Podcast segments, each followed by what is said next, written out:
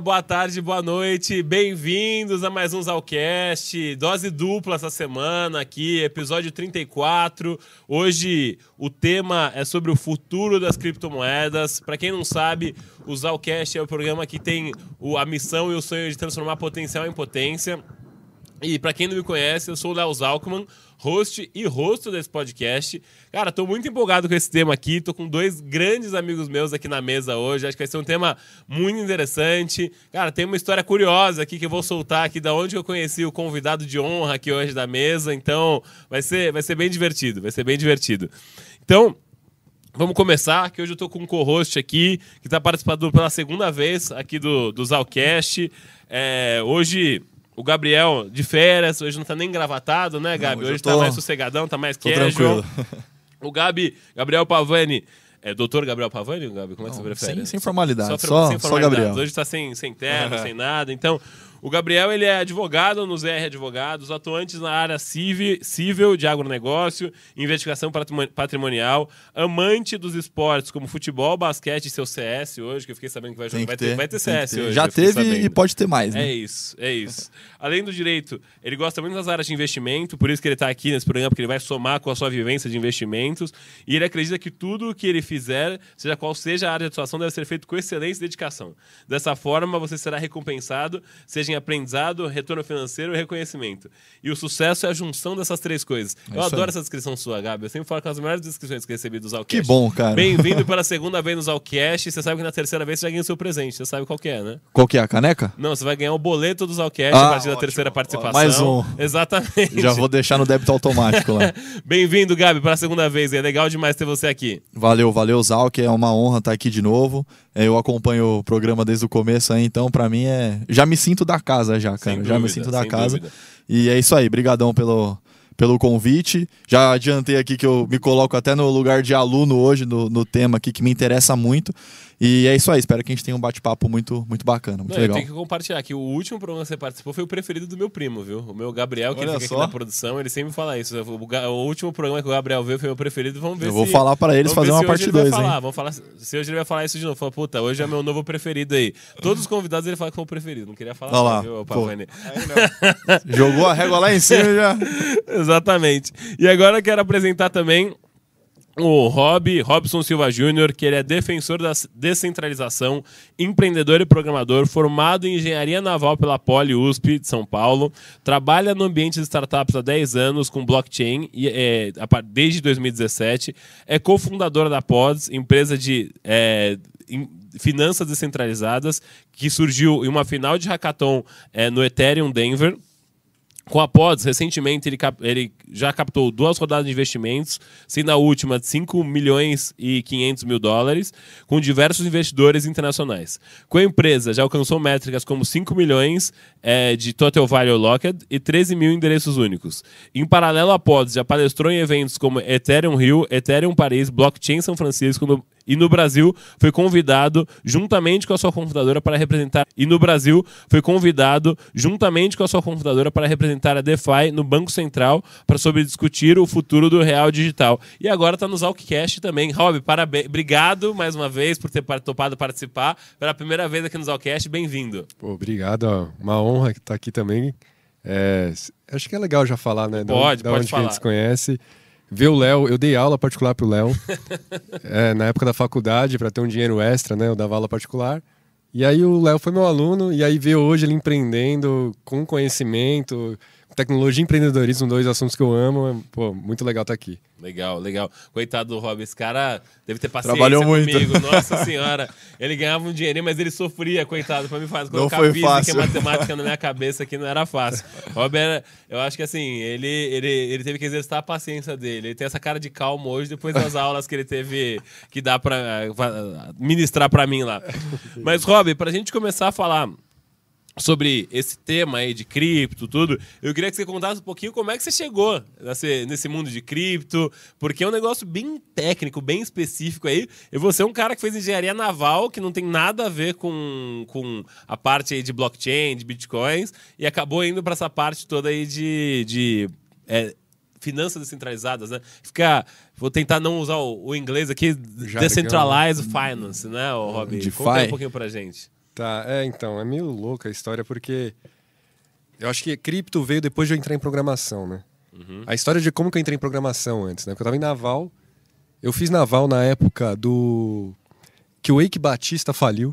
Nossa. Então naval era o pré-sal, era Sim. aquele, aquele negócio gigante. E aí de repente, putz, não tem mais emprego. Cadê a galera da, da sala fala, ô, e aí, a gente vai trabalhar onde? Nossa. E aí eu tava andando pela faculdade, eu vi um cartaz na, na, na parede falando assim: contratamos programadores sem experiência. Aí eu falei, pô, eu queria aprender a programar e tal. Vou entrar nisso.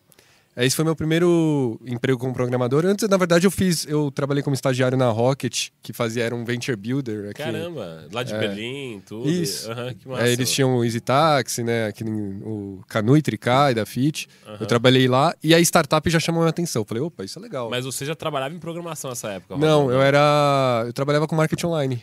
Caramba. É, Aham. era tipo a fazer campanha de marketing com conhecimento de análise, né? De número. Só que lá eu vi, eu falei, pô, startup é legal, mas se eu quiser um dia ter a minha, ser programador me põe um passo à frente. Porque é o maior custo, né? Eu já consigo montar uns protótipos. Então eu queria entrar em programação. Então aí quando eu tava and- andando na faculdade, eu vi esse cartaz na parede, eu falei, putz, é a hora, né? Aí eu lembro que até nesse momento eu prestei Itaú e essa startup aí que tava contratando um programador chamava Heavy Mo- Heavy Mob. Aham.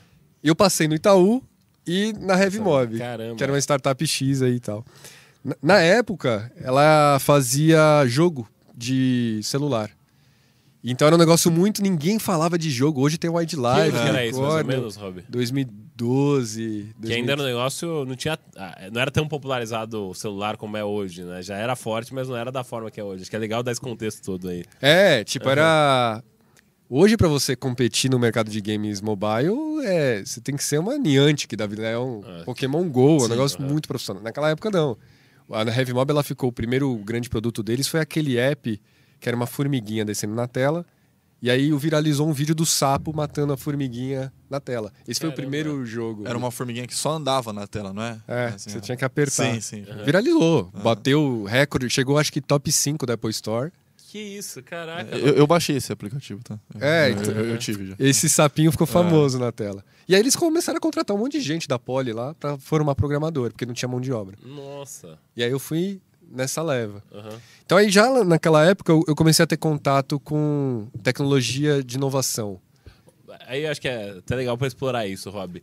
Cara, é, essa questão aí de você ter aprendido programar nessa época aí, qual qual foi, qual foi a principal dificuldade? Porque parece que, parece que foi uma coisa super simples. Eu cheguei lá, aprendi a programar, beleza, fui embora, sossegado. Quão, quão difícil foi você aprender a programar nessa Nossa, época? Foi muito É. difícil. E Engraçado, porque a, a, a Poli ela dá um soco na sua autoestima, né? Você sabe, pô, dou aula particular de física, chego lá e tiro três, né? Mas, aí então eu já tava meio ba- ba- assim, balanceado. Putz, será que eu sou matemático o suficiente para ser um programador? Uhum, Eu convivi com a crise de impostor por muito tempo, assim, né? aham. É, mas o que, o que aconteceu, eu lembro que é, eu tive uma matéria de programação na Poli, seis meses, e aí lá no trabalho foi na força. Foi na força do ódio mesmo. Tipo, bate a cabeça, lê uma vez, não entendeu, lê duas, três, quatro. Foi muita força de vontade, assim. Pra aprender aqui. Todo mundo, que o jeito que você falou parece que foi muito simples. Cheguei lá, aprendi. Então, cara, exigiu muita dedicação você aprender a Muito. programar ali na Foi época. muito não desistir, assim. É mesmo? Eu lembro que teve um assunto, curiosidade, assim, né? Em programação, um dos momentos que é divisor de águas é quando você sai da programação que você lê linha de cima para baixo, como se fosse um texto, Aham. para o que a gente chama de programação assíncrona, que é quando Tá. você está executando algo, para, executa outra coisa, volta. Nossa. É quando a- ler o código deixa de ser só linear. Sim. Cara, eu demorei uns três meses batendo a cabeça. Falei, eu não vou aprender isso aqui. Não tô entendendo. Ah, eu tenho uma história engraçada. Conta Na primeira semana de estágio, É. Era estágio, não era é, dessa época era da estágio. Heavy Mob. Esse Aham, teste era legal. estágio. Era aprender a programar para ver quem que aprendia, né? Nossa. É, o meu chefe, que hoje ele é CTO da Flash, a Flash é ó, meio de pagamento do Flamengo, Ah, tá no, Aham. fazendo propaganda no Big Aham. Brother lá. Os caras estão grandes, Seri- Series B. O Lani, se o Lani aí estiver me ouvindo, primeiro, primeiro estágio, primeira semana do hobby. O Lani vem, vem do meu lado no computador e fala: Rob, ó, você vai ter que programar um- uma ferramenta de e-mail, mandar e-mail automático aqui. Eu vou ali numa reunião, mas é fácil. Só que roda num local que, que é local? Eu, eu, o que, que ele tá falando? Local. Se fosse comigo, cara, eu ia ficar rodando assim. né? Eu. Roda no local. Roda no local, eu ia e levantar, ia rodar assim. Fiz. É. Aí naquele dia eu, eu rodei ali, consegui mandar um e-mail e eu me senti saindo inteligente. Eu falei, putz, cara, eu aprendi. Eu tô, tá- tô pegando o jeito aqui. Aí quando eu vou pra casa, eu ia pra um rodízio japonês. Aí me ligam, minha bateria tava, tava pra acabar. Rob, você sabe o que você fez? E a minha bateria acabou. Nossa. Aí eu, nossa, cara. fui pro rodízio, carreguei o celular. Quando eu cheguei em casa, eu morava em Moema lá, né? Aí eu vem umas mensagens. Você mandou e-mail pra base inteira errado. Sabe aqueles e-mails blá blá blá que você recebe do iFood? Eu mandei pra 80 mil e-mails errados. Nossa. Aí eu cheguei no outro dia, vou ser demitido. Já fui com capuz assim, tá? Nossa, ou é humilhação ou é demissão. Aí eu cheguei lá, o Lani ele me puxou de lado e falou: ó, vamos conversar. Eu falei: ah, putz, eu durei, durei um dia, né? uma semana. Né? E aí ele falou: então, é, você mandou e-mail pra base inteira, 80 mil e-mails errados.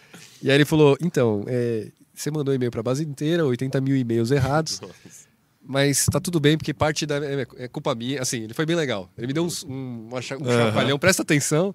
Mas foi de brother. É. Aham. Eu acho que até que me ajudou, porque a barra começou tão baixa. De- mano, Qualquer coisa que você acertasse já tava ótimo. pra né? frente seria ótimo. É. Aham. Então, re- eu acho que é isso. Foi um.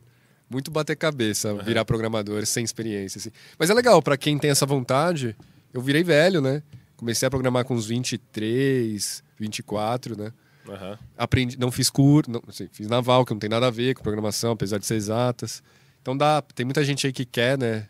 Aprender a virar- programar, a- tudo. Aprender a programar. Dá, assim, Dá. você consegue, você consegue. Mas continua a história aí, Rob. Você começou, tá? Você falou que começou, É. trabalhou primeiro na Heavy Mob. Eu queria só explorar essa questão porque é, eu lembro uma vez que eu tava num, curso até na Fundação Estudar, e aí um, tava rolando uma palestra, o cara falou, ó, eu toda, o cara ele, ele dava aula, acho que na pós-graduação da PUC Rio. Ele falou: todo mundo que, eu, que aprende a programar em Python na minha turma, eu dou um ponto a mais na média, porque eu acho que isso é fundamental para qualquer pessoa que quer se especializar, é, quer se preparar para o mercado do futuro. Só que assim, eu fui fazer o curso. Ele falou: "Ó, e tem um curso da Khan Academy, que é liberado, pode fazer o curso. Eu não durei a segunda aula. Eu juro que assim, eu fiz, cara, meu Deus do céu, isso aqui é muito difícil, é muito chato de fazer e tal. Então, por isso que eu explorei até essa questão, porque é, todo mundo quer aprender a programar, mas, cara, sentar a bunda na cadeira e se dedicar ali pra realmente aprender a programar não é um negócio tão simples. Ele tem que ter um poder de lógica ali grande, tem que ter uma dedicação mesmo pra aprender e fazer o negócio rodar. Só queria explorar isso aí, Rob. É, é, eu acho que nas futuras gerações, assim, tipo, nossos filhos, vai ter a. Que nem tem aula de inglês desde criança, duas vezes por semana. Eu acho que a gente vai começar a ter aula de programação pra não ficar tão esse bicho papão aí, né? Porque é difícil, é difícil, É. é difícil. Mas é Eu lembro que fundamental. minha, minha noiva, ela foi fazer MBA fora, em Singapura, e pra entrar na escola de MBA, você tinha um, umas requisições, né? Uma das requisições era que falasse três línguas. E aí, pra isso, você fazia o TOEFL lá pro inglês e tinha um, um outro pra outra língua. Aham. No caso, ela escolheu espanhol. E aí, no final do curso, eles estavam falando que ia ter uma quarta exigência de língua. Só que ia ser uma língua de programação. Caramba. Você podia escolher Python, C, ia ter lá um leque. Então ia ter que ter três línguas Faladas. faladas e uma língua com máquina, porque a língua nossa é para falar entre humanos, né? Sim, caramba. A língua, essas outras é para falar entre humano e máquina. É, esse aí provavelmente vai ser o futuro mesmo ali, né, Robin? Então, que loucura, cara. É, a gente não imagina como é que vai ser esse mundo todo de programação. Mas continua lá. Você tava na Heavy Mob, aquela coisa toda, tal, o bicho pegando, fazendo joguinho. Você tava programando joguinhos lá, porra, bacana pra caramba. É, então, aí depois do jogo, o que que- a história é legal, vou fazer. Se, se ficar, você vai Tranquilo, Robin, é. toca o pau aí, tranquilo. Fica Que sossegado. essa história é legal de, de- de Aham. contar também. Quando o, o, o menino da Heavy Mob começou a fazer o jogo, ele começou a receber de empresas maiores a exi- a uma, um pedido, né, de falar assim, pô, posso colocar um banner dentro do seu joguinho Aham. para fazer uma propaganda? Na época não tinham empresas que faziam a intermediação entre quem queria anunciar Nossa. e quem queria é, ter o espaço do jogo para fazer. Aham. Então o que, que ele fez? A Heavy Mob, na verdade, a- o jogo chamava Best Cool and Fun Games, a empresa. Aham. A Heavy Mob era a empresa de intermediação De de, banners ali. de anúncios. Caramba. Que é, um, é, chama, é, chama Ad Network, né? Esse mercado é gigantesco. O Hoje é um Google. negócio enorme. É, né? o Google e Facebook, cada um comprou entrando. Comprou entrou no mercado comprando os grandes players né, da época. Caramba. Então aí eu trabalhei na Heavy Mob, que era esse, essa empresa. Então já era a segunda empresa dele. Isso, por que, que eu tô. Qual, os connect, connect os pontos, né? Aham. Por que, que isso foi importante? Porque eu vi lá na Heavy Mob, a Heavy Mob ela virou uma. A gente até brinca na Heavy Mob Máfia, do PayPal Máfia, Aham. porque deu é, o exemplo de que era possível o brasileiro empreender com uma tecnologia de inovação, um jogo na época, Mobile Ad Network depois. Uhum. É, isso já foi somando lá pra frente aqui, pra chegar na Pods aqui no de Uhum. hoje, né? Aquilo foi somando pra mim. Mas beleza. Lá eu me formei programador, trabalhava back-end, front-end, esses termos aí, né? Fazia a, a cara do site, a cozinha. É, e lá eu também comecei a me envolver com tecnologia de inovação. A primeira foi Big Data, né? Imagina, quantas. Para você gravar, você é um mercado. Uhum. O que você tem que gravar numa base de dados é quantos produtos entram e saem. Uhum. Então é uma ordem de grandeza lá, milhares de produtos. Sim. Agora a Ed Network tinha que gravar quantos cliques naquele joguinho. Aham. aconteceram, quantas visualizações de banner. Então era na ordem dos milhões, era terabyte a cada dois dias. Pra justificar o investimento da empresa que tá comprando banner ali, provavelmente. Exato, precisa dar um. Ah, o, o Uber fez uma propaganda dentro do meu aplicativo. Eu preciso falar pro Uber, ó. Eu O tive retorno, né? Tantas visualizações, tantos cliques. Então tinha que lidar com base de dados grandes. É, na época tinha pouca gente fazendo isso, o Big Data era ainda no começo, era 2013, 14. É, e aí foi quando eu tive essa experiência com tecnologia de inovação. E eu gostei de trabalhar com tecnologia, porque é, um te- é uma categoria, né? Quando você trabalha com tecnologia de inovação, as coisas não tem vídeo no YouTube explicando direito as coisas, Verdade. não tem fórum É ainda. tendência ali, né? Você tá, você tá, sur- você tá antes da tendência até se bobear, Rob. É, então eu gostei dessa sensação de, de trabalhar na, na tendência, né? É, só que, tanto que em Big Data, um marco de machine learning que teve no mercado foi quando o Google lançou o TensorFlow, que era uma ferramenta já fácil para é você. TensorFlow? TensorFlow, ele é uma forma de... É como se fosse a Wix do, de criar sites. Ah, tá. Antes da, da Wix, você tinha que, criar, tinha que ter um programador fazendo um blog ali e tal. Aí veio lá o WordPress, veio essa galera, o Flogão, Aham. veio essa galera e falou: não, vamos facilitar. O TensorFlow foi, pra, foi isso, só que para machine learning. E a gente era da época que tinha que abrir paper do cara que estava estudando na universidade, tentar implementar. Eu não era desse time, mas eu vi aquilo acontecendo. Uhum. E aí, a gente come- contratou um cara, que ele foi meu sócio, o Julian. Ele entrou na, na Heavy Mob. E ele me falou primeira vez em 2017 o que que era cripto, começo de 2017. Nossa, Falou- quando o cripto não era nada, né? Ninguém falava muito disso ainda. Foi antes daquele primeiro. Boom ali. É, Aham. que na verdade já é o terceiro. Era Pra só quem... o Bitcoin, né? Bitcoin, Bitcoin, Bitcoin. é. É. Ele me falou e ele falou, cara, tem um. É, machine learning é legal, Big Data é legal, mas tem um negócio vindo aí chamado cripto. Já ouviu falar? Não. Aham. Então, cripto é isso, ali tá. A gente pode até Entrar nesse detalhe. entrar daqui a aham, pouco. aham. Mas cripto é isso, vai mudar a tecnologia como a gente lida com dinheiro, vai dar pra programar o dinheiro. Ele já não só me mostrou que era Bitcoin. Em 2017 ele me mostrou que era Bitcoin, Ethereum, Tudo já. é, Tesos. Eu participei do primeiro ICO do Tesos, lá no negócio tinha rodar um programa. Enfim, ele já me mostrou a nata ali da informação, né? E eu falei, caramba, onde eu tava? Onde que eu chega? da onde ele consome informação, né? É, E ele também foi muito interessante porque ele era um perfil. Até então, a Heavy Mob era só politécnico, é, universidade boa, notas boas, duplo diploma, era um perfil muito quadrado. Aham. E o Julian, ele já era aquele programador daquele perfil que nem fez faculdade, programa desde os 15 anos. Nossa. E ele- autodidata ali. É, autodidata. E ele vinha com umas ideias, eu falei, caramba, nunca ouvi falar. Ele tá muito pra frente de várias pessoas que eu conversei na faculdade. Aham. Então ele também é, mudou a forma um como, paradigma ali. é, Aham. como eu vi o mundo, até assim, foi muito legal a minha relação com ele.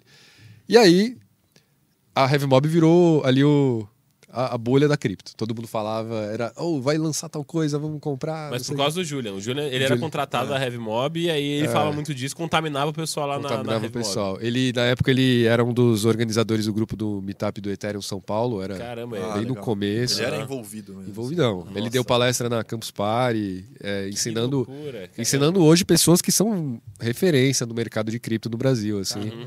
E eu tive muita sorte, porque ele sentava do meu lado. Nossa. Então era absorver o dia inteiro de informação, até um ponto que o Julian e o Esdras, que era um, um amigo do Julian que tomava conta aí da, desse meetup de Ethereum aqui em São Paulo, eles me convidaram para abrir uma empresa. Em 2017. Sair da Heavy Mob e, e ser um agregador, ser o melhor preço, o melhor câmbio de cripto.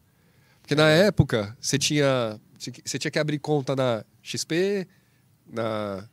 Enfim, Nem no, Itaú. Binance ainda, É Binance, aí, isso que eu ia não falar, sei. né? É, é, na época era outras exchanges, Era nem tinha Binance no né? Brasil, mas tinha Foxbit, ByteDance. Eu ia falar ByteDance. ByteDance. É. era Foxbit, Mercado Bitcoin, eram as líderes, né? E aí tinha outras lá. Aham. Brasiliex. E era muito difícil comprar cripto, comprar Bitcoin naquela época, né? Porque era um monopólio. Eu lembro que a Foxbit cobrava muito caro de corretagem, era um negócio caríssimo, eu lembro. É, tinha taxa de saque de 3%. É, um negócio absurdo, assim.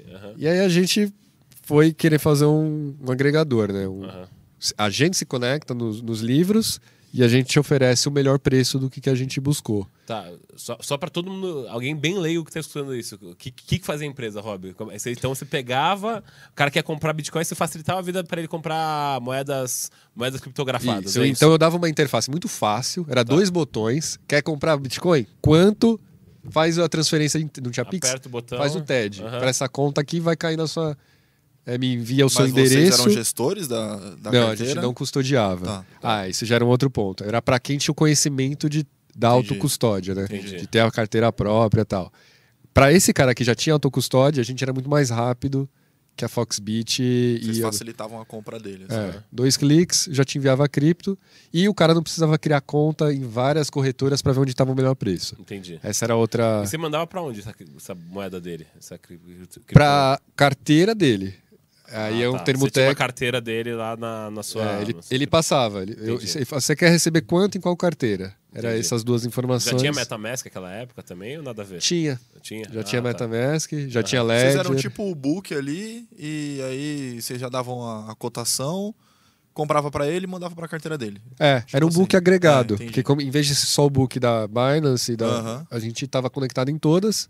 Então a gente dava, às vezes, o melhor preço via do mercado Bitcoin, às vezes da Foxbit. Mas já cara- tinha tudo ali. É. Ah, pensei que vocês comprassem de fora também. Você, só, você pegava as do Brasil, que normalmente tinha muita que comprava de fora, né? É, a gente já estava se conectando com as de fora, mas tinha regulação, tinha Problema assim. outros Entendi. problemas. Ah. É. Caramba, que loucura. Isso foi em 2017. 2017. É. É, E começou, quando a gente lançou a empresa, começou aquele boom.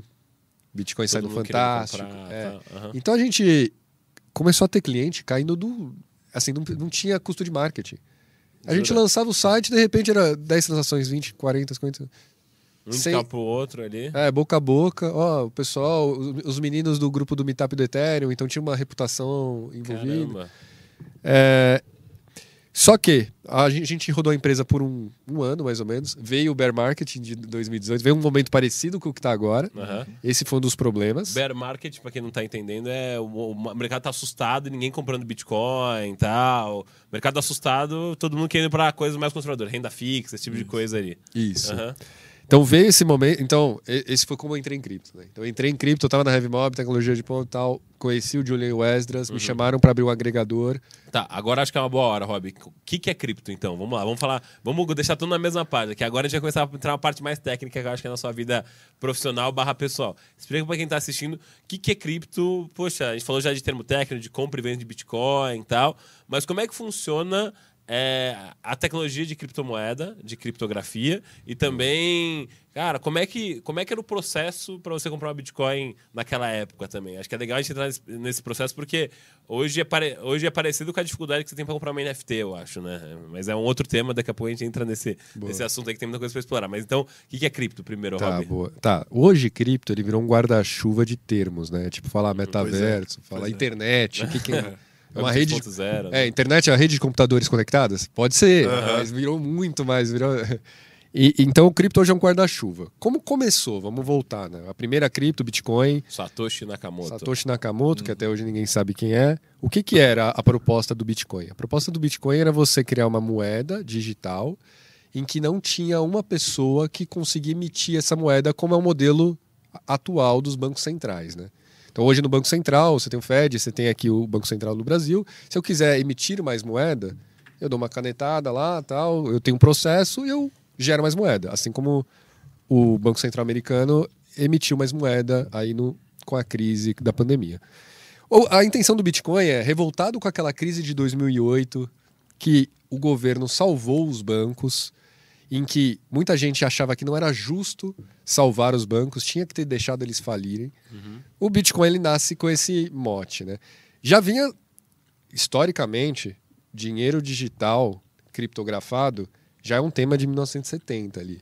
Você tem David Shaw, é, pessoas mais antigas tentando criar formas de resolver é, o problema do duplo gasto que fala, né? Que no- na internet, como que eu faço para não dar o Ctrl C, Ctrl V num- numa foto, numa música? Como que eu garanto essa unicidade, né? Como que eu sei que o Bitcoin que o Léo tem é um? Esse problema matemático e Mas não com a intenção de unificar moedas ao redor do mundo inteiro, assim. Não... Não, era uma alternativa. Acho Tá. que a gr- o grande mote do Bitcoin, quando lançado, era uma alternativa ao sistema financeiro, né? Uhum. Acho que em 98 você viu também uma coisa sobre isso. Já Satoshi Nakamoto parece que a primeira tentativa dele foi em 98 ou foi 2008 mesmo, Rob? Só pra- É, dois, o- como Satoshi 2008. Mas já tem outros Digicash, tem alguns. É, isso que eu lembro. Tem alguns outros projetos ali que vieram antes do Bitcoin que já tinha aquela cara. já- O Bitcoin ele meio que é, resolveu esse problema do duplo gasto. Como? Com o tal do Proof of Work. Né? Para quem não entende. Proof of Work é como você garante. Qual que é a prova de trabalho que você faz para garantir essa unicidade, essa segurança da rede. En- Enfim, mas aí já Legal. vai entrar em termo técnico. Então, esse foi o grande mote. Ter uma moeda digital que não tem uma entidade central regulando ali. regulando, no meio, controlando. Então, pra quem não tá. para quem tá. Eu demorei muito pra entender isso, tá, gente? Então acho que é até legal falar. Então, por exemplo, você faz uma transação, vou pagar pro Rob. Tem que passar pelo Itaú, tem que passar pelo Bradesco, tem que passar por um banco. No Bitcoin, no bloco, você, eu passo pro Rob sem ter nenhuma instituição financeira no meio. Eu passo dinheiro pra ele através de blockchain, que é como se fosse uma. Uma chave, uma chave, até Rob corrija, Rob se estiver errado, uma chave única entre essa, dessa transação. Então, a transação que eu fiz com o Rob é, é a, a número 10. Só vai ter essa número 10 num livro caixa que é chamado de blockchain. É não o que dá E- segurança para a transação também, né? É. Esse livro caixa, ele é um banco de, é uma tabela de Excel Uhum. em que cada linha da tabela representa essas transações, né? Léo transferiu dois para o Rob, Rob transferiu um. Fica tudo gravado, tudo, tudo. Desde 2008 tem todas as transações gravadas nesse livro, Uhum. aberto, né? É, e que cada pessoa pode rodar uma cópia, né? É, E por que que isso é importante? Tão né? revolucionário. É, por quê? Aham. o dinheiro digital, peer-to-peer money, né? Tem vários termos. Tá? Acho que assim, o o primeiro motivo e é engraçado porque dá para ir a, a toca do coelho de o que, que é importante, dá para ir longe. Mas vamos lá, vamos um bem mais superficial antes de envolver política, filosofia e tal. Hoje eu morei em Singapura uma época, lá na época que minha noiva foi morar fora. Na época não tinha TransferWise, não tinha Revolut é, N26 fazendo borderless money aí, transferência internacional a preço baixo. Naquela época, você dependia do, do Swift. O Swift é Caríssimo, né? caríssimo, demorava três dias. Swift é você passar dinheiro de um país pro outro e pagar imposto dos dois lados. Você paga imposto pra tirar dinheiro do país e Sim. paga imposto pra entrar em outro país. Né? É. Pra- Então esse, esse foi um dos, das dores que o, que o Bitcoin veio resolver de cara, a mais superficial, né? De tipo, cara, como que eu transfiro dinheiro de um país para o outro sem, sem passar por oito intermediários e pagando é, taxa baixa? Esse era um dos problemas. Agora, um problema aí, aprofundando, né? Um problema mais profundo que ele vem resolver. A emissão. Eu sou um, um governo ditatorial. Eu sou. Ou eu sou um governo irresponsável fiscalmente, né? Eu vou para uma Argentina que está aí numa espiral negativa faz uns anos. Pô, eu, eu como população, já perdi, eu já não tenho uma crença na, na, economia, na decisão econômica que o meu governo está tendo, né? E se eu tivesse uma alternativa? Hoje, a Argentina, por muito tempo, segurava o quê? Dólar. Sim. Não confio mais no peso argentino, vou pro dólar. E se eu não confio no dólar? né? Então o Bitcoin também vai para esse caminho. Mas aí é um- é uma. De lastro ali. É, eu nem, eu nem gosto de muito. Acho que hoje dá para não explorar tanto esse lado político, porque vai, vai- é, é bem polêmico, né? Aham. É, então acho que nem precisa. Tem formas mais fáceis de explicar as dores que ele atua, né? Mas eu não sou especializado em Bitcoin, na verdade eu sou especializado em Ethereum, que para mim é o segundo salto tecnológico da moeda. Uhum. Então, o Bitcoin ele traz essa capacidade de criar dinheiro virtual sem a possibilidade de uma pessoa fazer a cópia desse dinheiro, que é a parte mais importante do dinheiro. Eu Não quero duplicar dinheiro. Uhum. Em 2008. Em 2014 para 15 é lançado o tal do Ethereum. O Vitalik, o criador, ele era escritor, na verdade, da Bitcoin Magazine. A história é muito maluca. Que louco, cara, eu não sabia disso. É, ele é um canadense russo, meio gêniozinho. Aham. E ele fala assim: pô, gente, Bitcoin é legal, a ideia da centralização é legal, mas e se a gente pudesse pôr uma camada de conseguir programar o dinheiro? Você tem lá o, o, o, o Bitcoin, esse livro caixa descentralizado, mas em vez de se. em vez de ser um Excel descentralizado, a gente colocasse um computador mesmo. E as, as transações do computador, a lógica computacional acontecesse de forma descentralizada. Eu conseguiria ter sistemas financeiros mais complexos do que só transferência de dinheiro. Porque hoje, é, o sistema financeiro ele é mais do que só transferência de dinheiro. Transferência de dinheiro é só uma Sim. das pernas. Você tem empréstimo, seguros, derivativos, você tem vários outros leques. Então não adianta nada eu- descentralizar só a. Não, não adianta nada é forte, né? Mas não adianta tanto eu descentralizar a parte que é transferência de dinheiro e reserva de valor, mas todo o resto do sistema financeiro, que é importante também, é ficar centra- continuar centralizado, né? Com vários intermediários, custoso, lento. É, então o o Vitalik ele falou, pô, criei esse Ethereum e eu vou conseguir colocar uma camada de programação em cima do dinheiro. E esse foi o Ethereum. Nesse já abriu o leque para resolver muitos outros problemas do que só transferência internacional, reserva de valor. E aí é em cima do Ethereum que começa todo um ecossistema de ICO, de NFT. Então calma, calma, só para entender, Rob. Então a diferença entre o Bitcoin e o Ethereum é que o Ethereum você tem um, em vez de ter um livro caixa no Bitcoin, como o Bitcoin, no Ethereum você tem um dinheiro programado, é isso? Tem um computador inteiro. Computador É. inteiro. Eles, inclusive chamam um termo técnico para isso, é máquina virtual do Ethereum. né? Máquina virtual. Que com essa máquina virtual eu consigo. A grande diferença qual que é? Só para entender. É você coloca o Bitcoin eu transfiro o dinheiro de forma descentralizada. O Ethereum eu programo esse dinheiro. Então eu consigo colocar regras. Eu gosto de falar da analogia do Harry Potter. Tá. Imagina eu tenho uma nota de 10 reais aqui que eu escrevo uma magia nela e falo assim, ó, se eu te dou essa nota, Léo, mas se você não usar para comprar pão de queijo, ela vai voltar magicamente pro meu dinheiro. Isso é programar o dinheiro. Ah, e o. Ethereum, você consegue colocar regras no dinheiro. ah, você usa a função do dinheiro. Então esse dinheiro vai ser usado para fazer tal coisa. Exato. Hum. Esse dinheiro tem uma validade tal. Esse dinheiro só pode ser transferido para tais endereços. Nossa, eu tô, eu tô me sentindo muito na aula Legal, particular com o Rob legal. agora. Voltando, voltei, voltei Legal, no legal. passado. Bom, gostei muito, Rob. Não, mas tá trazendo de uma forma bem, Bem bem, didática, é, cara, bem bem acessível, assim, didática. pra, Aham. pra conhecer. Legal, super interessante. Então acho que essa é a grande entendi. diferença. De novo, para Tá. é, mais Não, agora acho que ficou caríssimo. É. Super, super bacana. ser um parênteses para não para Aham. ser preciso, né? Por debaixo dos panos é possível uma programação do Bitcoin sim. Só que não tão complexa, não tão fácil. É, tem até um, um- um livro que eu recomendo para quem quer entrar nesse mundo de cripto e aprender mais. O primeiro livro que eu recomendo é um que chama Máquina Infinita, Infinite Machine. É da Camila Russo, uma jornalista chilena. Tá. É, Deixar nos comentários depois aqui. Máquina infinita. Boa. é, e nela, ela entrevista na época gente falando assim, pô, mas será que não dá para eu programar a mesma coisa que tem hoje no Ethereum no Bitcoin? Até dá. Só que o que você demorava é, um dia para fazer no Ethereum, você demorava meses.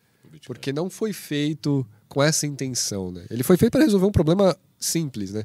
Tanto que a, a- a- primeira apresentação do Vitalik, quando ele apresenta o Ethereum, era o Bitcoin é a calculadora, o Ethereum é o computador. Sabe aquela, na época do iPhone, né? Aham. Que o celular, é- hoje, agora é um leque de, de coisas, né? Aham. O Ethereum vai para esse caminho. Me parece ser um pouco mais seguro o Ethereum. É isso? Ou- ou não É, nem tanto? a segurança já é, um, de novo, um outro guarda-chuva de Mais vários útil, no caso, mais sei. útil, É, utilidade. mais útil, É, aham. vai para o caminho da utilidade. Tá. Você consegue fazer bem mais coisas, né? Com Entendi. essa camada de facilitação de programação do dinheiro, né? Entendi. E assim, a gente está tão no começo, tem, o, o- o Bitcoin tem menos de 15 anos, né? Uhum. Fez 15 agora, vai fazer aqui em 2008, Aham. 2023. O Ethereum 2015, então tem menos de 10 Muito anos. recente, né? É. Eu acho que a gente ainda tá naquela etapa. Já viram aquele vídeo do que pergunta pro Bill Gates o que, que é internet? Aí, Antigão. É. Onde viu? Aham. é, aí ele fala: ah, a internet é. dá pra ouvir música. Ele, pô, mas eu tenho rádio. É. eu sinto que cripto ainda tá um pouco nesse, nesse momento. Aham, Pô, transferência de dinheiro, uso a TransferWise. Exato. Ah, mas dá pra criar um contrato de derivativo? Eu crio um coin na XP, Pra sabe? que, que eu vou usar o Ethereum? É meio que. A, a questionamento é pra que, que eu vou usar esse monte de regra, esse monte de coisa complexa pra ser uma coisa pro meu dia a dia, basicamente. É. Tem esse questionamento. O NFT de macaco, vou salvar o JPEG. É, exato. Tem Todo muito, mundo fala isso. É, tem muito ainda esse esse tom assim, né? Mas pra quem tá de dentro da tecnologia, eu tô de dentro há- vai fazer mais cinco anos, aí mais de cinco anos.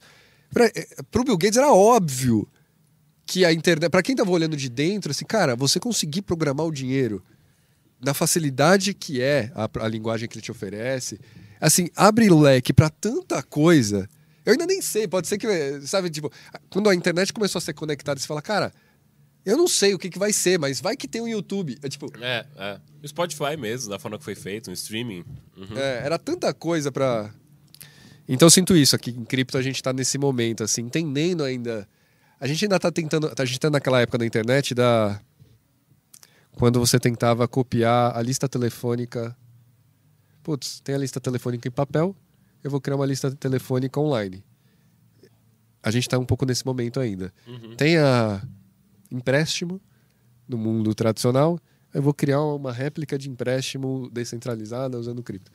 É a famosa coisa do Henry Ford ali, né? Ah, não, tem que criar um cavalo mais rápido. Que todo mundo pensa que queria criar um cavalo mais rápido, não queria criar um carro ali. Ele falou, não, tem que criar uma- uma- alguma coisa que você consiga sentar e sair com o motor andando com ele. É mais ou menos parecido. Exato. acho. Eu acho que em cripto a gente ainda tá achando esses carros aí. Uhum. E, e aí acho que tem um outro questionamento interessante, Rob, que tem se falado muito dessa web 3.0 agora. Até acho que 2022 a palavra do ano foi metaverso, não- foi considerada metaverso a palavra do ano, tudo. O pessoal diz muito que a web 1.0 foi quando o pessoal é, começou. Pode até explorar mais, Rob. Pode entra mais no detalhe Tá, que eu acho que você vai ser mais específico do que eu, do que é web 1.0, 2.0, 3.0. Boa, agora. boa, boa. É, então, a Web 1.0, Ah, tá gostando do- Tá, tá legal, tá legal. Deu feedback positivo. Ah, então tá bom. Beleza, a esposa dele, os namorados. É. ah, então tem o aval. Já avisei aqui. É melhor. Ah, tá dando pra entender agora? Sim, sim, sim. É, web 1.0. Web 1.0 foi aquela web antes de, vai, 2003 ali, que era a web estática, né? Era quando você, como usuário, você só consumia conteúdo. Então era o era Ah, tá. portal de notícia, né? Acho que seria esse. Você era o passivo na consumi- na- na- no consumo de conteúdo. A Web 2.0, que a gente está vivendo hoje, é isso aqui. Eu não sou mais passivo.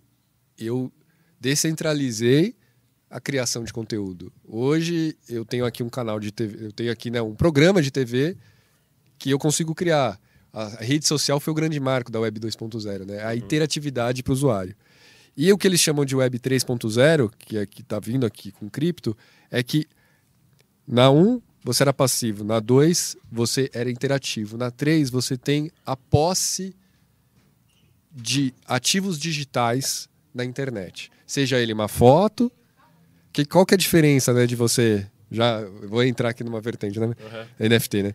Qual que é a diferença de você ter a foto salva no computador e você ter o NFT da foto? A foto, o NFT ele demonstra a propriedade. Ele garante que aquilo você tem o direito sobre possuir aquela foto. É, eu acho que eu até, desculpa te cortar, Rob. Tem um exemplo que é, é legal compartilhar. Eu trabalhava na Cloud Kitchens, né? Que é a empresa que fazia Dark Kitchen.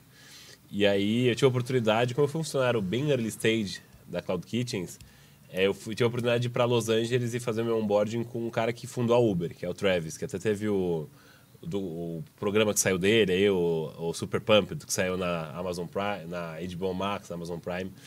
E ele falou, é, ele falou sobre Web 3.0, Web 1.0, tal, nesse momento que a gente teve com ele, logo no início da empresa. E ele falou que para ele, como você falou, ele só usou uma analogia diferente. Que ele falou para ele, a analogia é você fazer uma coisa no mundo é, digital e você não interagir com ele. Aí a segunda coisa era você é, que ele disse, né? Você fazer uma coisa no mundo digital e aparecer no mundo físico. Então ele comentou, ele falou, ah, a primeira coisa que aconteceu dessa web 2.0 para mim foi quando você é, pedia um carro e esse carro aparecia na sua frente.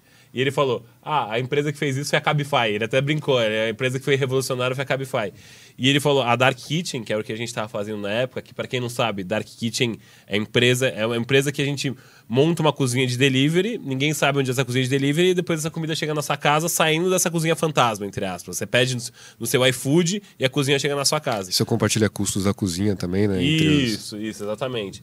Então, o que, que ele falava? Ele falou: você está fazendo uma coisa no mundo digital e a coisa chega para você fisicamente você não sabe onde está essa coisa no mundo digital. Então, ele falou que Dark Kitchen já era uma coisa que já entrava no Web 3.0. Pode, o cara é um showman para também tentar encontrar e casar o negócio para se encaixar no Web 3.0? Pode ser, mas para mim fez muito sentido. Foi a forma que eu consegui entender o que era Web 3.0 e você entender que aquela transação que você fazia com iFood, com esse tipo de coisa saindo de uma Dark Kitchen, era algo parecido com que a Web 3.0, que você tem a posse e você realiza coisas no mundo digital e você nem sabe o que está acontecendo no mundo físico, na prática, né? Sim. É, é um termo também criado pela gente, tipo, é, a gente cria, né, como ser humano, esses termos para tentar facilitar a comunicação. Né? Lógico, né? lógico.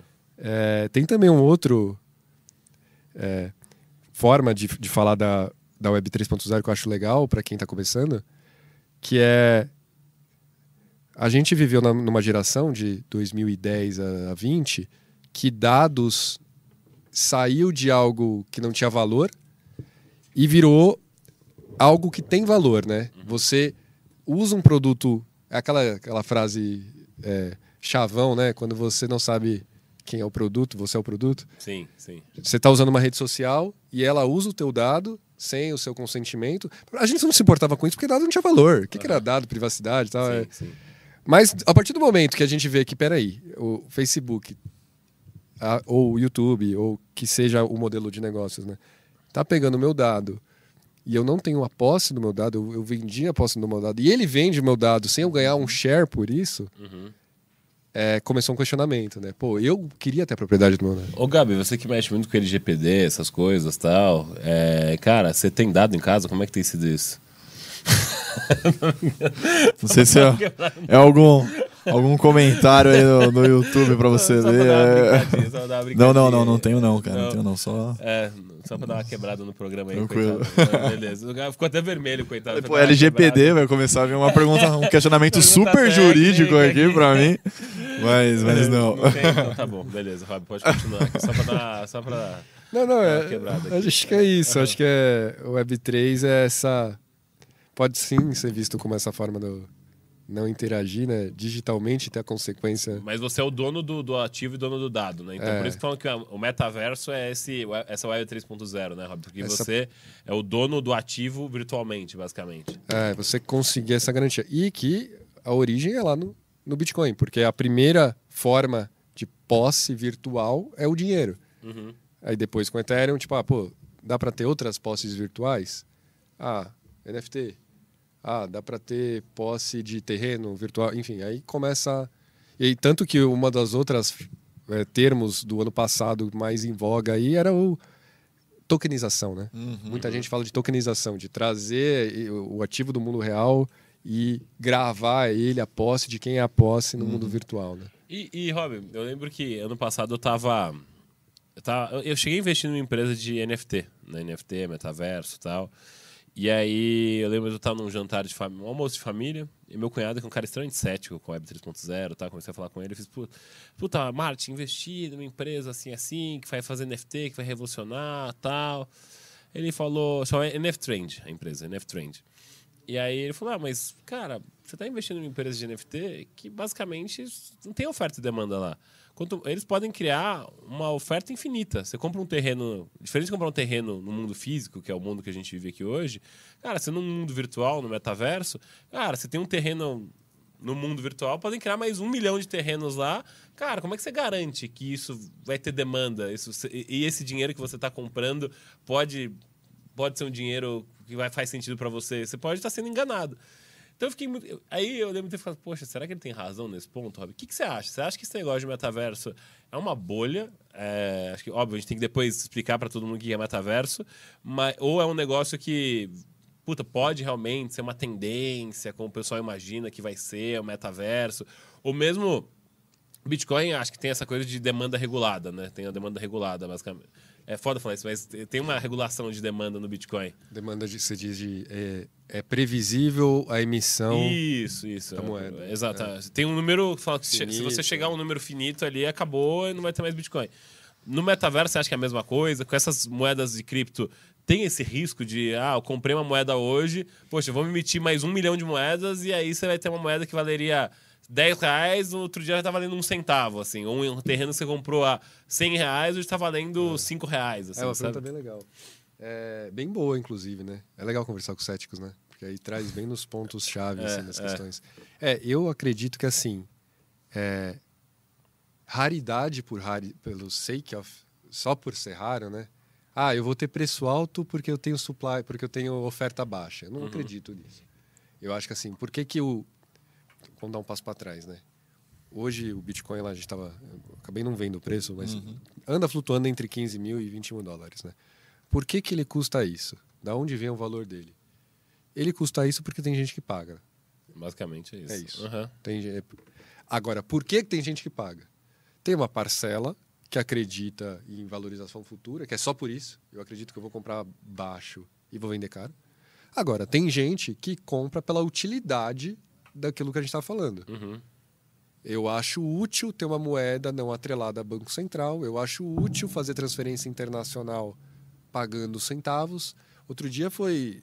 ge- Geralmente tem os marcos, né? Vira e mexe tem bilhão de valor transacionado em Bitcoin pagando 10 dólares de taxa, 1 Nossa. dólar de, de taxa. Isso é impensável no, no mundo. Se deixar um dólar para levar um bilhão de dólares da- do Brasil para Singapura. Então, então tem utilidade. Eu acho que o ponto é raridade com utilidade. Beleza. Eu, então, voltando ao argumento dele, pô, terrenos infinitos no mundo virtual. Por que, que isso vai, ser, vai ter um preço, né? Eu vou dar um exemplo mais do Web 2, que fica óbvio porque tem um preço. Uhum. Quando você procura qualquer coisa no Google, você tem um limite de espaços, terrenos de anúncio. Faz sentido. Você tem cinco, seis anúncios ali, no Ads ali Google. do Google, Ads. aham. Aquilo é um espaço virtual. Por quê? Que tem um preço. E tem um preço caríssimo, e que inclusive até hoje é a fonte de receita principal do Google. Né? Então eu acho que, voltando para o terreno de- virtual, para mim o terreno virtual vai ter valor se rodar um motivo de aquilo ter uma exposição. Exemplo, Roblox, né? Eu não sou muito dos games. Eu sei que Minecraft da vida, Fortnite. Fortnite, pô, eles provavelmente, não sei se já estão fazendo, vão vender espaço de Eles fizeram publicidade. um show lá. É, teve show o do Emicida fez um Emicida, show dentro do show- jogo. né? Mais outros três. Com certeza eles ganharam alguma coisa, então. né? Eu, se fosse um artista, quero atingir um público jovem, gamer, eu gostaria de fazer um show no, No mundo ali. virtual infinito. Aham. Quanto que você me paga? Então acho que o valor vem daí, assim. É que eu acho que. ter-. Não, é, eu ia falar, é que eu acho que assim, toda essa discussão, como são. Você tinha falado que é, a pessoa que tá, trabalha nessa área de tecnologia, enfim, vocês acabam criando a tendência, né? A gente sempre fala, nossa, tal coisa é o futuro. E aí acaba caindo sobre vocês a responsabilidade de o que seria o futuro, né? como que a gente vai fazer esse futuro. Então acho que toda essa discussão, ah, NFT, ah, por mais que já tenha, o Bitcoin tenha 15 anos, acho, né? Ou 20 anos. Não sei, 2008, 2008, é. 15 anos. isso. É, então, Aham. É, ainda é muito embrionário, então as pessoas ainda estão tentando é, achar utilidade para todas, todas essas coisas que envolvem é, Web 3.0, Web 2 até, enfim. Tipo, o NFT, para mim, a imagem talvez não faça tanto sentido, mas eu já pensei, poxa, eu, seria fácil se eu tivesse um token do meu diploma ali, um, um NFT do diploma. né? Seria algo mais útil. Talvez para as faculdades fizesse mais sentido ter isso. Então eu acho que o pessoal ainda bate muito cabeça e tem todo esse ceticismo do terreno. Eu não tinha pensado dessa forma que você acabou de falar. É um espaço virtual ali, o espaço do anúncio. Eu tava pensando no, no lote de terra ali, um do lado do outro, com a plaquinha do aluga-se, e eu colocando um, um óculos aqui. Nossa, eu gostei desse terreno aqui, eu acho que eu vou plantar milho aqui, sabe? Virtual. Então, eu acho que toda essa. As pessoas acabam esbarrando muito nisso, pela falta de conhecimento e porque acho que ainda está começando a se falar mais sobre isso também. Então eu entendo o, o, o ponto do seu cunhado, Aham. mas acho que é importante a gente também ter esse, é- é- essa outra visão, né? De que pô, realmente é útil, né? Realmente faz sentido e realmente é a tendência, cara. É- Eu sou muito entusiasta do metaverso, cara. Eu acredito muito no metaverso, principalmente pra utilidade de que. Aí, Rob, você me corrija se eu estiver errado. Pra utilidade de compra de ativos virtuais no sentido de, ah, eu quero ser dono de um lance que eu assisti no estádio lá. Por exemplo, isso, isso falam muito sobre isso, que para esporte tem sido muito usado para vender. A NBA já está fazendo. É, você é dono de um lance que o Shaquille O'Neal jogou num jogo, num jogo que você tava lá. E você Daquele lugar é ali. dono, você é dono daquele lance. Você, cara, você não vai encontrar no YouTube, você não vai encontrar em nenhum streaming. entendi. você vai ser dono daquele lance, daqueles 10 segundos que marcaram, aquele sua, marcaram a sua vida. Se assim. algum filme quiser usar o lance, Você tem que pagar Você royalty pra é- você. é, você. Você pode vender, mas você paga royalty pro dono do lance que é a NBA. Então, então para quem não entende, por exemplo, a NBA vai emitir NFTs de vários, de vários lances que tá acontecendo. Como se fosse um lances. corte, né? Exatamente. O final do, do Super Bowl, por exemplo. O dono do Super Bowl lá, a NFL, vai ser dono dos lances do Super Bowl e eles vão vender esses lances e ele vai ganhar royalty em cima de qualquer lance que acontecer dentro do, da NFL. Vai então, cara, dinheiro. achei fantástico isso. Porra, realmente é o, é o futuro. Você é dono de foto e depois você vai ser dono de. De, de, um, de um lance de um ativo virtual ali. Sim. Isso pra mim, eu falo, porra. Mexe com a emoção incrível, também de quem cara. tava lá, né? Você chega, vou, Gabriel, vamos lá em casa, eu quero te mostrar os lances que eu tenho do Super Bowl que eu assisti lá quando eu tava ano passado nos Estados Unidos, sabe? é a figurinha da Copa, né? É, Um- é. Um lance colecionador, desse, um item de colecionador. Colecionador. Aham. Então, eu acho que tem muita coisa do consumer aí. Não é minha área, tá? tipo, essa área, parte mais psicológica da coisa. Eu vou mais para finanças, que é mais exatas, assim. né? Aham. É um valor mais, pô, é mais barato, é mais rápido. É assim que eu não preciso convencer ir para um lado mais dessas coisas. Mas assim, o ser humano ele tem essa. Quando você vai pro lado do consumer, a gente tem essa vontade. É. Aham. Tem o valor do colecionável, e é por isso que tem tanto colecionador por aí. Tem o valor também da. Não, de novo, não, não são meus valores, mas eu entendo que há valor ali. Tem o valor do se sentir único, ter o, o fã-clube, Aham. dar acesso à né? exclusividade, que eu acho que para mim hoje tem gente que defende que o, os macacos, né, o, o, É B- um clubinho. o Bayat Yacht Club, né, a, a, a marca, não é concorrente tech. Ela é concorrente de Versace, Gucci. É. É esse Entendi. universo de exclusividade que ela está acessando, né? É E muito tem, premium, né? É, é, é esse. E tem valor ali, tem gente que, que quer isso. Cara, né? mas esse, esse assunto é, é fantástico, mas coitado, eu preciso, eu preciso saber o que faz a empresa do Hobby, que eu não consigo Vai lá. descobrir o que faz a empresa do Hobby. É que eu já tava, eu já ia. Mas vai lá, eu tô, não, eu tô pensando do, meu lado, da- trazendo pra advocacia também, né, pro direito, recuperação de crédito, investigação patrimonial. Cara, isso é completamente um patrimônio que eu posso até pensar em ferramentas de, de penhora da. Do- Nossa, verdade, Já pensou? o cara, ativos, o tá? cara tem um NFT, igual você acabou de falar do lance do Super Bowl. Imagina a importância que isso tem pra ele. Uhum. E aí eu sei que isso é um ativo super importante, que tem talvez até um valor sentimental para ele, mas eu consigo é, estimar um valor para aquilo. Né? Um valor, eu quero dizer, Financeiro, financeiro, financeiro né? exatamente. E aí, poxa, eu preciso. O cara é réu numa ação ali, que eu preciso achar um bem dele, eu vou lá e penhora explico isso pro juiz essa. e penhoro Legal. isso, ele vem e paga a dívida. Então, eu preciso me inteirar mais sobre esses assuntos aí fantástico, pra, é trazer pro ramo do direito também. Não, tem até um. Você me lembrou, ano, pass... ano retrasado, na pandemia. Eu entrei nos dois calls com o pessoal do. Ali no Ibirapuera, como chama aquele museu que tem de. de- que tem as exposições lá? O. Man? Não sei. Museu de Arte Moderna, não? É, do Man. Enfim, Oca, na Oca. é, do lado da, na frente da Oca ali, esqueci o. Que vergonha, é tipo uma aspa ali do, Aham. do, do Ibirapuera. E eles me procuraram, foram duas ligações, porque eles queriam entender NFT para tokenizar as obras. Por quê? Direito de royalty para as gerações. Assim, eu sou um artista, criei uma obra, uma vez que eu vendi para galeria, tenho direito sucessório. Tem um, um termo A sua família receber. é, os royalties daquilo, como que você faz o tracking e tal. E eles queriam falar, pô, se eu consigo programar o dinheiro, seria legal eu, eu o direito na- estar na, na blockchain do Ethereum e tal. E aí toda vez que alguém faz uma venda secundária daquela obra por uma galeria, o artista royalty. original Sim. automaticamente programado Fantástico. já ganha royalty. De forma muito desburocrática, assim, né? É, Fácil, isso aí é, né? cara, pra mim isso é fantástico. Eu, eu acredito muito nesse mercado de arte de NFT, tá? Por mais que o pessoal tenha ceticismo em cima disso, eu acho que é um negócio que veio para ficar e daqui cinco anos esse é um negócio muito do nosso dia a dia. Sim. Mas. Rob, volta lá. 2017, a gente tá em 2017 ainda, coitado. Ah, é, contando- é. Você tava contando grande lá que parênteses. você tava. Tá. Tinha acabado de sair, primeira, sua primeira empreitada Minha de, primeira- de cripto, criptomoedas, Isso. interação com a Foxbit e tudo. Boa, é minha primeira experiência como empreendedor também. Uhum. Beleza, rodamos a empresa por um ano e a gente resolveu fechar.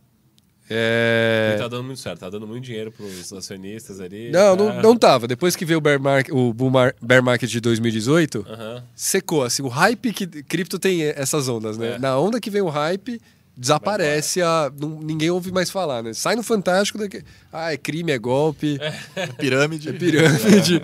e eu vivi isso entre 2017 para 2018. Cre- Baixou muito a procura, mas um dos outros problemas que barrou a gente era não tinha Pix na época. E fazer o rebalanceamento. Às vezes eu tinha muito dinheiro na Foxbit, pouco dinheiro no mercado Bitcoin e o melhor preço estava no mercado Bitcoin. O que, que eu precisava fazer? Trazer o dinheiro da Foxbit para o mercado Bitcoin. Como não tinha Pix, demorava três dias. Puta. Três dias, eu tinha- eu- a gente começou a ter uma necessidade de capital de giro. Enfim, era três programadores fazendo uma empresa, ninguém de negócios, a gente não tinha muita noção das coisas. Era algo que, se a gente fosse um pouco mais esperto, teria pensado antes, teria buscado investimento bem mais cedo. A gente até tentou buscar investimento, eh, o Brasil era muito fechado para cripto na época. Verdade. É, nenhum VC queria falar de cripto aqui, a gente até tentou bater em alguns. Enfim, e aí a gente resolveu parar a operação. Cada um foi para um canto. O Julian foi para outra blockchain, foi para a comunidade do EOS. O Esdras se mudou e eu fui para Singapura acompanhar minha noiva. E lá eu tive que tomar uma decisão. Falei, pô, eu continuo nesse tal de cripto? Porque eu empreendi um tempo sem. É, é, com investimento próprio, né? Eu já estava um tempo sem receber salário.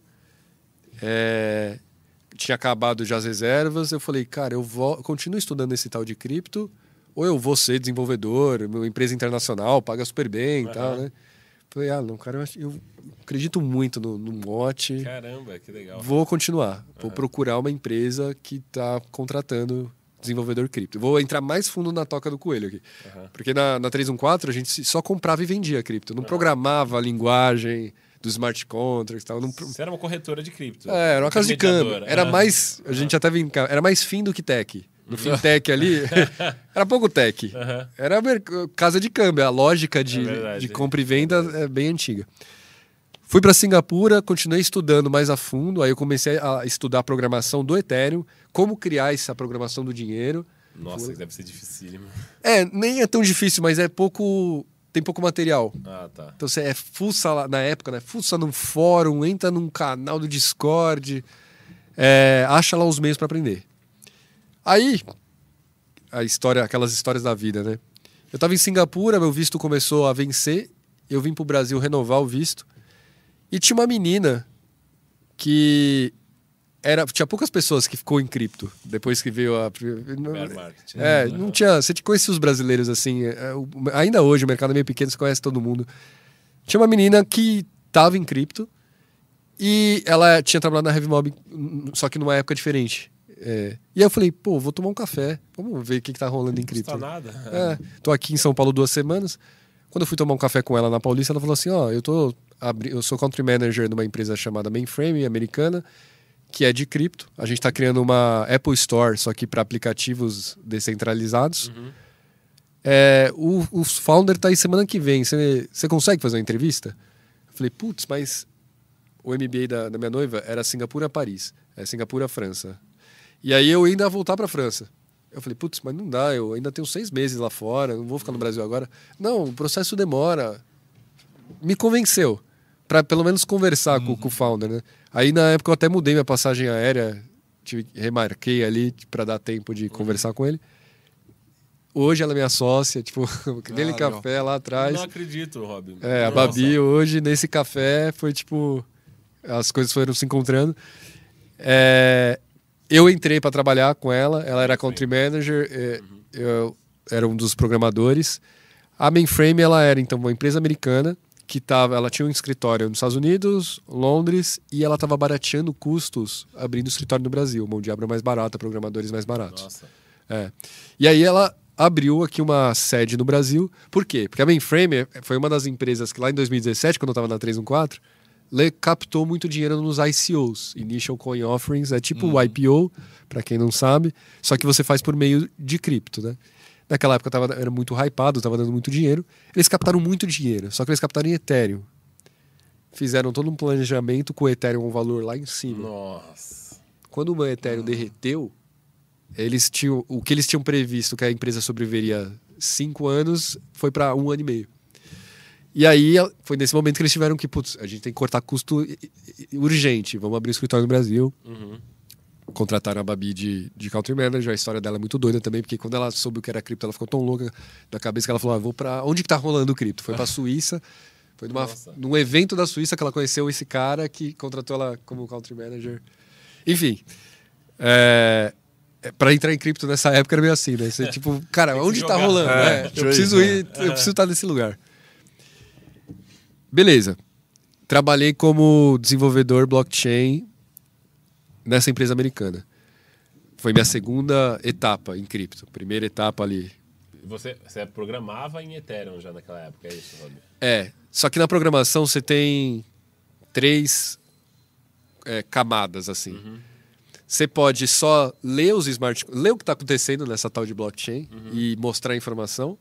Você pode executar o que já está feito e você pode criar as novas lógicas do dinheiro ali, os smart contracts. fantástico. Naquela época eu não criava a lógica. Era, era um cara mais sênior tal. Eu pouco mexia, mas eu já comecei a ter contato. Era o que eu queria, eu comecei a ter contato. Eu só visualizava e executava. é, E ainda com pouquíssimo conteúdo disponível. Ele devia ser o, esse cara que você respondia pra ele, devia ser o cara mais conceituado, do- um dos caras mais conceituados do mundo, imagina. é, assim, era uma bolha pouco conhecida. Era. O pessoal se conhecia no mundo, assim, né? Caramba. É, e isso eu acho que foi o ponto mais importante desse momento mainframe, desse segundo momento, que foi O me que, que colo- fazia mainframe? Desculpa, Rob. A Mainframe ela começou com uma loja virtual, era em vez de- era uma Apple Store, então tinha vários aplicativos, só que em vez dos aplicativos serem da Web 2, eram aplicativos da Web 3. Entendi. Concorria um pouco com o MetaMask ali, porque era, era uma wallet também. Tá. Só que era, era muito early, era, a gente chama too early, né? o- Aham. O, que eles estavam imaginando, porque não tinha muito aplicativo. Então era uma loja que tinha três apps dentro, no- não tinha nada ainda. Então não- você comprava coisa ali pra usar na Web 3.0, basicamente. É, você isso. executava os programas lá dentro. Então, por Nossa. exemplo, hoje tem o Uniswap, tem o, o OpenSea, que é onde você Ah, compra NFT. compra NFT. Aham. Era por dentro dessa wallet deles, essa- desse sistema, Hum, entendi. que você entendi. acessava o OpenSea. Então Nossa. tinha lá um appzinho do OpenSea. Ah, Hoje, o Open- hoje no OpenSea já é difícil entrar. Imagina naquela época, há 4, 5 anos atrás. Que loucura, cara. Então, assim, a, a mainframe pra mim foi o, o, o lugar que eu aprendi o que é uma bolha de informação, onde a informação não chega. E achar aquele caminho. Provavelmente hoje deve estar rolando um monte de assunto. Que a gente não sabe também. não é, que aquele, pra pra uma galera específica, sei lá, modificação genética, deve estar chegando uma informação. Eu aprendi na, na, na marra, assim. Eu lembro que no meu primeiro dia de trabalho, eu ainda estava morando lá, antes de Singapura. Uhum. é, é, eu fui pra França. né? A segunda parte do MBA foi na, na, na França.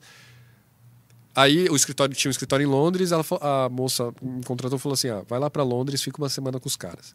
Aí no meu primeiro dia de, de trabalho, o cara me veio com um white paper de um tal de Uniswap. Falou: ó, acabou de lançar esse unicórnio rosa aqui, Uniswap V1. É é uma tal de exchange descentralizada, dá uma olhada nisso daqui. Aí comecei a ler o white paper, assim, não entendi nada. White paper era. O que, que é white paper? White paper é um é, paper científico, Ah, é tá, um tá, tá. PDF Aham. Entendi. Científico técnico sobre o tema. que ah, mistura economia e tecnologia. Como, Nossa, como que é, nossa, bem, bem da bolha específica. ali, é, Caramba. bem pouco, é, não era um vídeo, um tutorial no YouTube que o cara já fala, olha assim, né? Aham. O, o, virou, esse, eu acho que esse termo white paper virou popular com o do Bitcoin mesmo, né? O Sim. primeiro PDF lá. Tal. Mas é um PDF, é um PDF Aham. técnico que mistura economia e, te- e programação. É, e aí ele me colocou na minha mesa. Hoje, o Uniswap, ele ano passado ele bateu recorde de transação maior do que Coinbase. Caramba. Então, hoje é, é um dos exemplos, se, for, se não for o maior exemplo de aplicativo descentralizado da Web3 que achou, que a gente chama de PMF, né, Product Market Fit, que achou usabilidade, ele tá ali nos três. É um dos três que mais hoje tem usabilidade. Nossa. Que é uma exchange, é um livro, né? não é exatamente nesse modelo, mas é uma Binance, é uma Coinbase, só que sem o intermediário. Uhum. Nem- qualquer pessoa pode transacionar qualquer token sem precisar de uma entidade. Não, tá- não tá num país. Nossa. Tá nesse, é, tá nesse espaço virtual. Enfim. Aí você tava lá em Londres, aquela coisa É, toda. então ele me deu isso e aí. Um pouquinho mais perto. um pouquinho Mais perto. Aham. É, Beleza. Nesse trabalho, eles co- começaram a me dar acesso à, à ponta mesmo da tecnologia. Eu achava que eu estava na ponta. Eu achei que quando eu estava estudando lá em Singapura, sozinho, Ethereum. Ethereum estava na ponta. Quando eu entrei, eu falei, não, ele, esse cara, ele fala, ó, lê essa fonte aqui, ó. Esse cara é o cara, segue essa pessoa no Twitter. Eu não usava Twitter.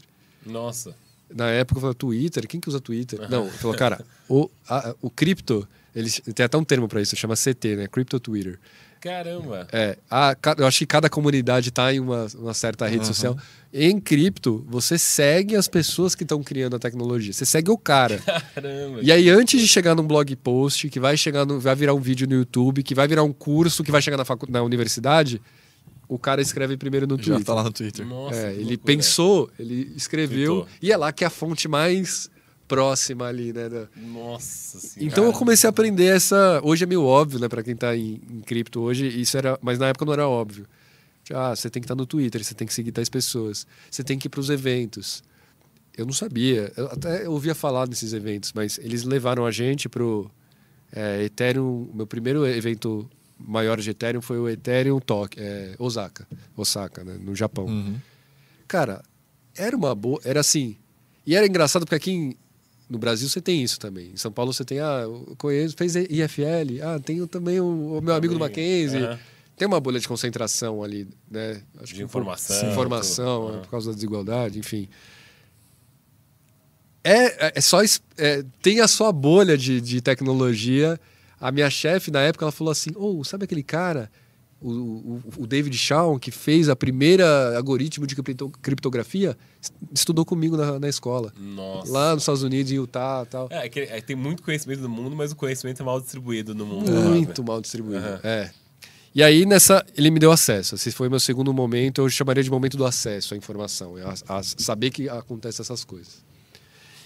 Bem, a gente trabalhou lá por um ano e meio, a gente era o time de pesquisa de DeFi. Estamos chegando aí. Tá quase, tá quase. Estamos chegando. Começou a ter esse termo chamado DeFi, Decentralized Finance, né? Que era o, que, é o nome que eles davam para tudo. Bitcoin, então era só transferência de dinheiro, é, peer-to-peer. Tudo que não era é, que era no, no guarda-chuva de finanças, mas não era só transferência de dinheiro, então aquilo que eu falei, empréstimos, seguro, câmbio, derivativos, começaram a chamar de DeFi. Então era mais do que só o Bitcoin. Decentralized Finance englobava os outros aspectos de finanças. Uhum. A gente era o time de pesquisa aqui no Brasil. Então era o melhor trabalho do mundo. Assim. Eu era pago em cripto, eu já comecei a receber meu salário em Ethereum na- naquela Caramba. época. Legal. Então era bom porque você já tinha a usabilidade inteira da, Da criptomoeda. é, tipo, pô, tô recebendo salário, o ciclo tá fechando aqui. Eles captaram o ICO em cripto. Em Ethereum e pagavam em Ethereum. Já tão da empresa pagando, em é. Ethereum. Que loucura, Rob. É, eu- e. E aí naquela época, eu, eu, eu pensei assim, pô. é, tá, agora eu tô dentro aqui, né? Tô, tô na, Toda a bolha de cripto. tô na bolha. Eu era, o- então, o melhor emprego do mundo, porque o meu emprego era time de pesquisa e desenvolvimento. Era assim, cara, lançou a ferramenta mais inovadora do mercado. Você vai ler o paper técnico, você vai olhar o código. Bem vai- nerd, assim, negócio. É, você vai né? tentar fazer uma engenharia reversa para ver como que acontece. Era isso o trabalho. Você vai me Caramba. trazer um reporte do que, que você aprendeu e a gente vai ver se alguma coisa vira produto. Aí começou a acontecer assim, a gente começou a ficar meio desagradável com, com o clima, com, com o founder, porque nada saía. Era só pesquisa. Pô, vamos implementar alguma coisa? Ah, isso aí não, ainda não. Mas tá brincando. É, eram seis meses, era só pesquisa. E a gente, pô, isso seria legal fazer isso. E, não, putz, esse daí não é tão legal. Nossa. A gente começou a ficar meio Desmotivado. desmotivado. E aí, no nosso tempo paralelo, a gente falou, pô, quer saber? Vamos montar umas coisas da gente? Vamos Aham. brincar aqui. Mas por que, que o founder não queria? Só curiosidade mesmo. Ele, ele era, eu acho que ele é muito. Como ele já tinha Muito tido um teórico. exit. Não, ele já tinha tido um Ah, exit. tá. Ele era muito ambicioso. Tudo era pequeno demais. Ah, vamos fazer um. né? Não, Isso é. aí não vai dar tanto resultado. É, Aham. vamos pensar em algo maior ainda. E aí, nessa de maior ainda, não fazia nada. É. Nossa. Eu acho que é um pouco disso. Tinha um segundo motivo também, que quando eu acho que a tecnologia é muito técnica e inovadora, eu acho que é importante você ter pelo menos um founder técnico. Verdade. Então você tem, sei lá, um Steve Jobs, tem que ter um Wozniak, tem, tem o cara criando o computador. Porque se, Se tem só o cara que vende, Muito né, visionário, É. um cara bem ali, né? Que não Que aparece tanto. Mac- que no sabe fazer a Aham. tecnologia, né? E o Mick, né, esse, o founder na época, ele era só a parte de vendas. Ele estava sendo um founder técnico.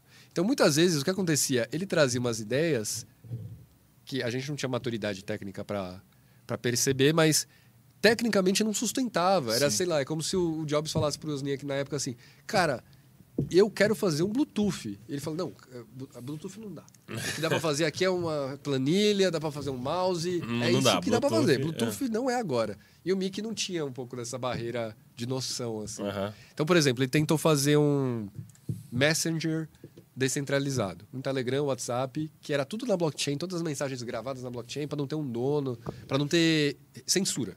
Aham. Esse era o Ah, grande mote. entendi. Não ia Olha. ter como censurar, não ia ter como o juiz Verdade. falar, ó, censura o WhatsApp aí. Entendi. Esse era o mote dele. Só que para mensageria, você precisa de uma escalabilidade muito Nossa. maior. Sim. Verdade. Não é uma transação de dinheiro, é tipo milhares de. Então a tecnologia não estava, ainda não está pronta para esse throughput aí de informação. E ele não percebia isso. Falou, não, vai dar, daqui um ano tá pronto. Nossa. Se ele tivesse talvez um founder técnico, o cara fala, não, o cara tá uns cinco anos aí. Para chegar lá. Acho que é melhor a gente focar em outra coisa primeiro. Enfim. Então a gente começou a ficar meio desmotivado, começamos a fazer projetos paralelos. Entendi. É, Pode falar isso? Rob? Não tem problema? Não, tô brincando. Não pode falar isso eh, pro... Pode, Ah, pode. Ele sabe, ele sabe, ele sabe que hoje tá, tudo tranquilo. bem a relação com ele. É. Ele, inclusive, depois ele saiu, ele, ele era meio caótico a mente dele, assim, falou, cara, fica aí. D- d- Largou a gente, falou, "Ah, o cara vai ser CEO, vou, contratar, vou achar um CEO aqui. Você tá brincando, não É. largou a empresa. Pulou fora. Largou a empresa e foi montar uma outra que eu acho que, inclusive, tem bastante... É um criptobanco. Nossa. É tipo um neobank de, Aham. de fachada, mas usa os protocolos de DeFi. Super inovador, um dos primeiros dos Estados Unidos. Tá rodando lá hoje. Legal. Aí só começou os projetos paralelos, aquela coisa toda, enfim. É, a gente começou os projetos paralelos, com esse conhecimento que a gente tinha acumulado. Num desses projetos paralelos, a gente foi para um hackathon aqui no Brasil. Chamava Blockathon, foi organizado ali na Liberdade. E a gente estava muito na nossa. A gente, você diz, sua equipe que era... É, o time. A gente, era em, é, a gente era em quatro, Todos os brasileiros aqui do... todos brasileiros, três Londres. programadores e a Babi, que era a parte de Negócios. negócios e finanças. Uhum. Ela tem, é, tipo, ela é ex-mercado financeiro tradicional. Uhum. E, inclusive, esse foi um dos motivos de que, quando ela descobriu o cripto, que ela viu na pele o que era criar uma boleta no Itaú para fazer abrir um investimento, quanto Sim. tempo demorava, as planilhas de Excel do- da década de 80 que ah, roda nesse processo. Por quê? Não sei. Sempre Só não assim, me- aham. é, não mexe que, não- que vai quebrar. Então ela veio com essa revolta, assim, de tipo, pô, não é possível que a gente tá. Itaú, também Aham. que tá, tá fazendo. Da forma que tá fazendo. Vai É. ser assim pra sempre. Né? É, o pessoal programando em COBOL, porque tá com. é, e assim, Nossa. tem um motivo, né? Porque é muito dinheiro, é muito risco para eles inovarem, né? Acho que inovação é um paradoxo mesmo. É, mas beleza. Foram pro Hackathon lá na Liberdade. O Na Hackathon na Liberdade. Como a gente estava há muito tempo no, só na nossa bolha, um escritório de quatro pessoas, eu acho que a gente começou a perder noção do do mundo exterior. Quando a gente foi pro Hackathon, a gente ganhou assim, mas disparar. A gente parecia uns aliens. tipo, era até injusto, porque tipo, a galera que foi no Hackathon eram uns. É, Politécnicos ali, é, imagina. é, tá, a galera. mas, é, mas os caras, tipo, é, entusiasta. Não era uma pessoa trabalhando 24 hetero. Sim. é, Respirando profissional é, há seis meses, então foi meio injusto. Tipo, entusiastas versus a galera, uma equipe já formada, trabalhando. Nossa. É. Então, mas, naque- mas a gente não tinha essa consciência. Então a gente falou, "Pô, caramba, a gente tá muito bom. nisso, é, A galera tá. A gente Mas tá assim, bem foi, pra o- frente. foi um negócio que era irretocável, assim, Rob. Vocês ganharam por muito. Foi um negócio de É, louco. era meio até meio. Assim, não é, não é. Acho que o ponto não era ganhar, mas o ponto é o que a gente tava falando. O tipo de solução que a gente tava falando era muito descolado Nossa. com o que a galera tava apresentando. Aham. O pessoal tava apresentando, ah, vamos tokenizar terreno da Amazônia. Tipo, eu, eu sei que tem esse. Sempre tem essa trend. É. Sim. É. Mas era um negócio assim, mas. E a gente tá falando, não, vamos criar um protocolo que faz não sei o quê no Ethereum e tal. E a galera, meu, o que, que eles estão falando? Eu nem sabia desses termos. Tal. Beleza. É, isso foi 2018 para 19. Aí, começo de 20, quando a gente ganhou esse hackathon, era um hackathon até meio eh, vergonha de falar aqui, mas é a realidade. A gente fez um hackathon de white paper, nem precisava fazer código. Era um Nossa, hackathon era só que era um competição, é, Aham, era só fazer só um PDF e explicar o modelo. Nossa. Eu acho legal porque da abertura, o Gui, meu sócio, se ouviu falando, "Ah, mas pelo amor de Deus, isso não é Hackathon. hackathon, não, tem Aham. que programar. Mas tem seu valor, teve seu valor, é, é uma competição mental, assim, né? De modelos de negócios aí, econômicos. Mas quando a gente, a gente teve confiança de quando a gente fez esse, a gente falou, pô, a gente tem um nível para competir Internacional. internacional. E se a gente tentasse, né? É... Aí a gente falou, pô, vamos tentar. A gente foi, isso foi 19, começo de 20, um mês antes da pandemia. Teve uma competição no Denver, no, no Hackathon Global. A gente foi pela empresa, é, a gente ainda estava dentro da mainframe, a gente já falou assim, ó, a gente pode competir o Hackathon por conta? Uhum. Deram um aval pra gente, falou, fica tranquilo. Vai. Nesse hackathon, nossa, a gente foi, sangue- foi um hackathon assim, a gente foi sangue nos olhos, foi pra ganhar. Aham. A gente pagou um, um designer amigo nosso daqui pra ir com a gente para um time mais completo, pra Nossa. ter mais chance. E a gente falou, cara, a gente vai ganhar um prêmio, vai pagar sua passagem de volta, vai dar certo. Tiramos Ele ele foi com e passagem de ida, só o coitado. Não, não. Foi com a de ida e volta do dinheiro nosso, mas tipo, pra, pra pagar o. Eu jurei que você ia falar, a gente pagou o juiz. É, é. Ah, pensei O cara tá lá até hoje. Não voltou. é, não voltou. É, mas foi, né? A gente foi em quatro tal, dois programadores, um designer e a Babi. Que é negócio. É. E assim, fora a vontade de, de ganhar, e é, a gente foi com um time meio bom para competir nessas competições de programação. Pra quem não sabe, né? Tipo, você tem que ter um pitch lá no final, tal, você cria uma ideia, prototipa tal, e, e tem que ter aderência do mercado, você não pode criar qualquer coisa. Como a gente tava com um time que tinha um designer, então tava bonito. Uhum. Tinha dois programadores, tava Funcional. funcional. nem, nem tanto, mas tava ali o, ba- o mínimo. A Babi tava vendável. Ela vende muito bem, subiu no palco, falava o inglês dela Perfeito. muito bom. É. Então, pô, chegamos lá no palco e aí tem o, a nossa vida pré-palco, pós-palco, né? Foi o antes de. antes do Olha. palco. É, porque quando a gente desceu do palco, a gente foi pra final. é, subimos no palco com o Vitalik, que criado até a gente tem a fotinho lá, o Vitalik olhando com a cara assim de. Nossa, que coisa besta que eles estão fazendo. fazendo. O Vital é o cara que criou o Ethereum, é, É. isso? Aham. E a gente desceu do palco, começou já vir uns investidores pra gente falando: "Oh, esse projeto que vocês estão apresentando é uma empresa? Quanto que vocês estão levantando? Foi assim, descemos do palco, já Nossa. veio uns dois, três investidores fisicamente conversar com a gente. Aí, a gente nem tava esperando isso, a gente só queria ganhar, Sim. provar que dava pra competir global, assim e tal. É, e aí voltamos pro Brasil com aquilo na cabeça. Falou, pô, acho que tem espaço não só pra competir global, mas como abrir uma empresa Mas vocês global. ganharam o hackathon? Como é que foi, A gente foi pra final, foi entre os finalistas, mas o vencedor vencedor não foi a gente. Mas foi, porra. Foi tipo. E era um monte de gente é, competindo. 100 times, Nossa. aí dos 100 times, sei lá, 32 foi pra segunda etapa, 8 subiram no palco. A gente era um desses Nossa, 8. entendi. Porra, É. mas fantástico. Aham. Sim. É, Aí beleza, chegou ao Brasil, voltaram pro Brasil. chegamos, voltamos pro Brasil, feve- fevereiro. Falou, pô, ficou aquilo na cabeça. A gente até propôs pra empresa, ou podemos criar um spin-off da empresa aqui com essa ideia que a gente fez no hackathon? E nessa hora, foi até meio chato a conversa, meu cara falou, não, mas óbvio que não. Sim. Só daqui, coisas. é. Como assim? Aham. Ah, então a gente pode fazer por conta. A gente, criou a gente foi, estressou a corda até, tipo, até o cara falar, cara, vocês querem fazer? Não, não precisa mais trabalhar pra mim. Vai embora. é, é. Vai ser feliz, tá ligado? Vocês não querem perder o salário, vou estar recebendo É. um dinheirinho ali. Exato. Tá. Quero que você me pague pra eu fazer uma coisa pra mim aqui. é. mas a gente tentou, até onde É. tomava um não, assim, né? E aí. é, Só que qual que era o problema? Pandemia. Hum. Isso era fevereiro de 20. Duas semanas acho depois que a gente É. voltou pro Brasil, fechou tudo. Aí a gente falou, meu, será que vai dar pra captar... de- Toda aquela É, empolgação, euforia euforia, tipo, putz, ferrou, o mundo não sabe pra onde vai. Eu não tava afim de ficar sem receber salário de novo. minha, não, minha noiva Mais velha, É, tá. não, não. Ela falou, não, pelo amor de Deus, você vai ficar, né, já quase gerente lá da empresa e Aham. tal. Como que eu chego no almoço de família de Natal? a Rob tá em cripto de novo. Não dava.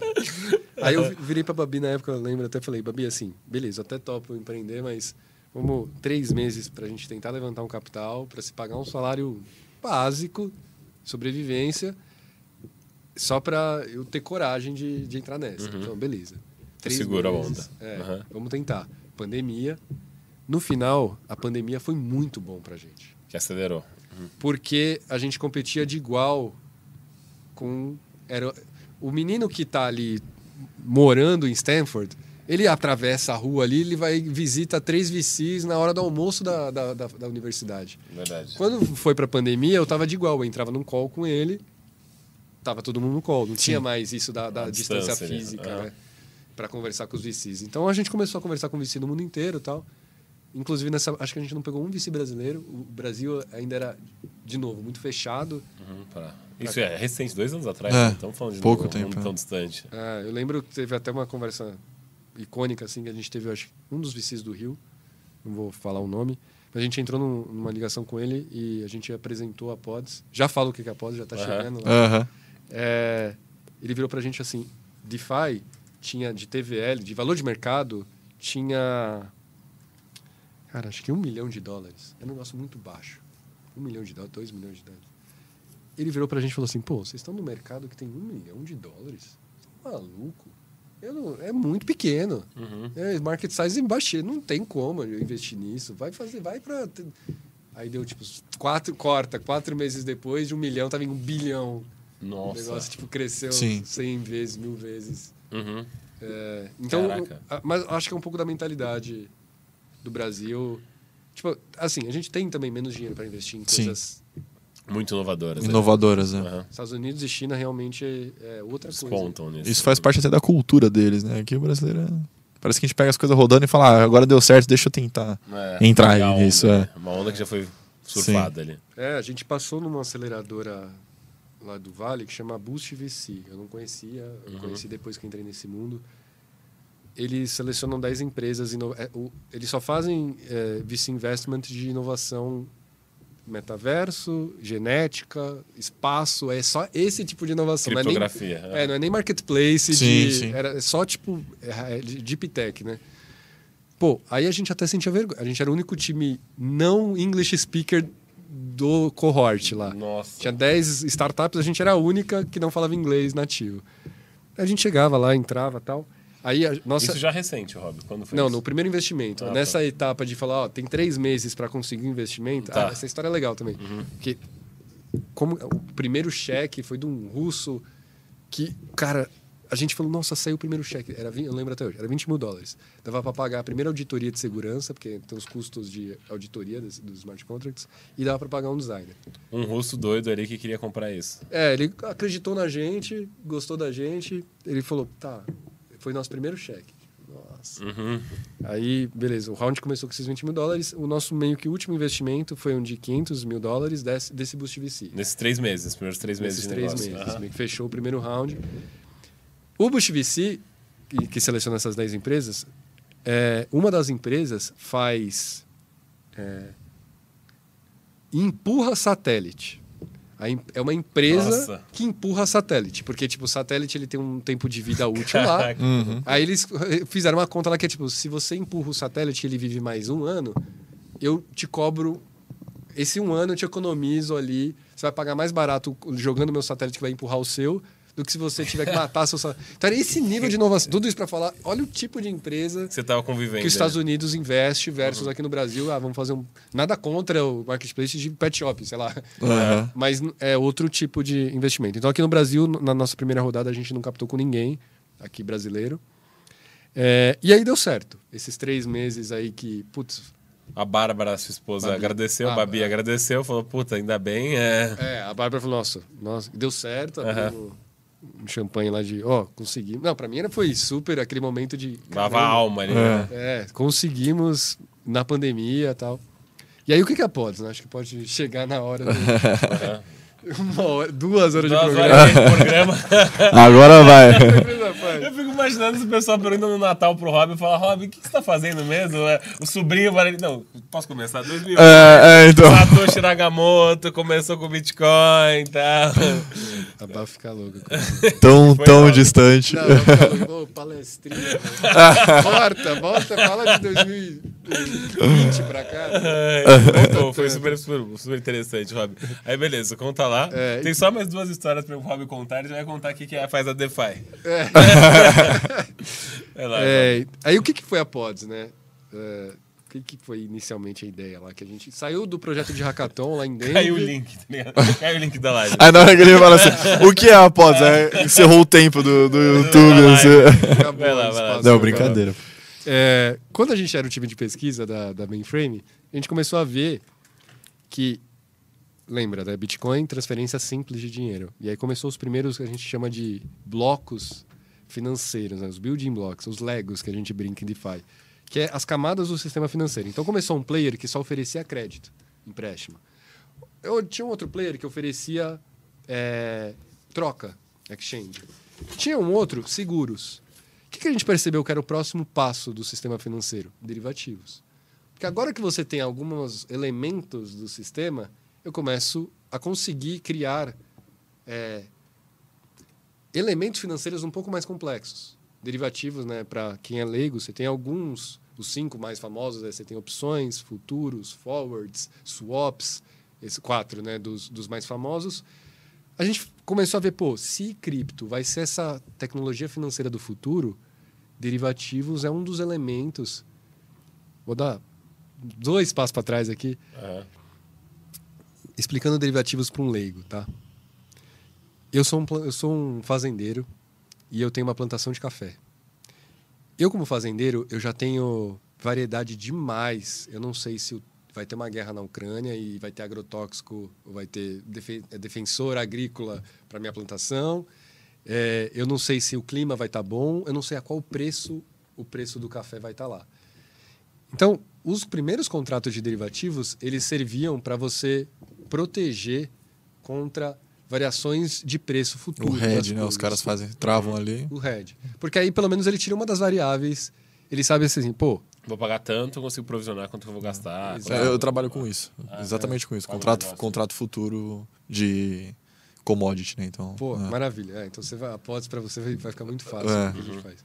Hoje, esses contratos de derivativos, eles são contratos jurídicos, são páginas. Porque você tem que estar num contrato a qual preço que eu vou comprar o ativo, a qual preço eu vou vender o ativo. A gente pega essa lógica jurídica e programa ela no dinheiro. Então eu, eu, eu tiro custo jurídico, né?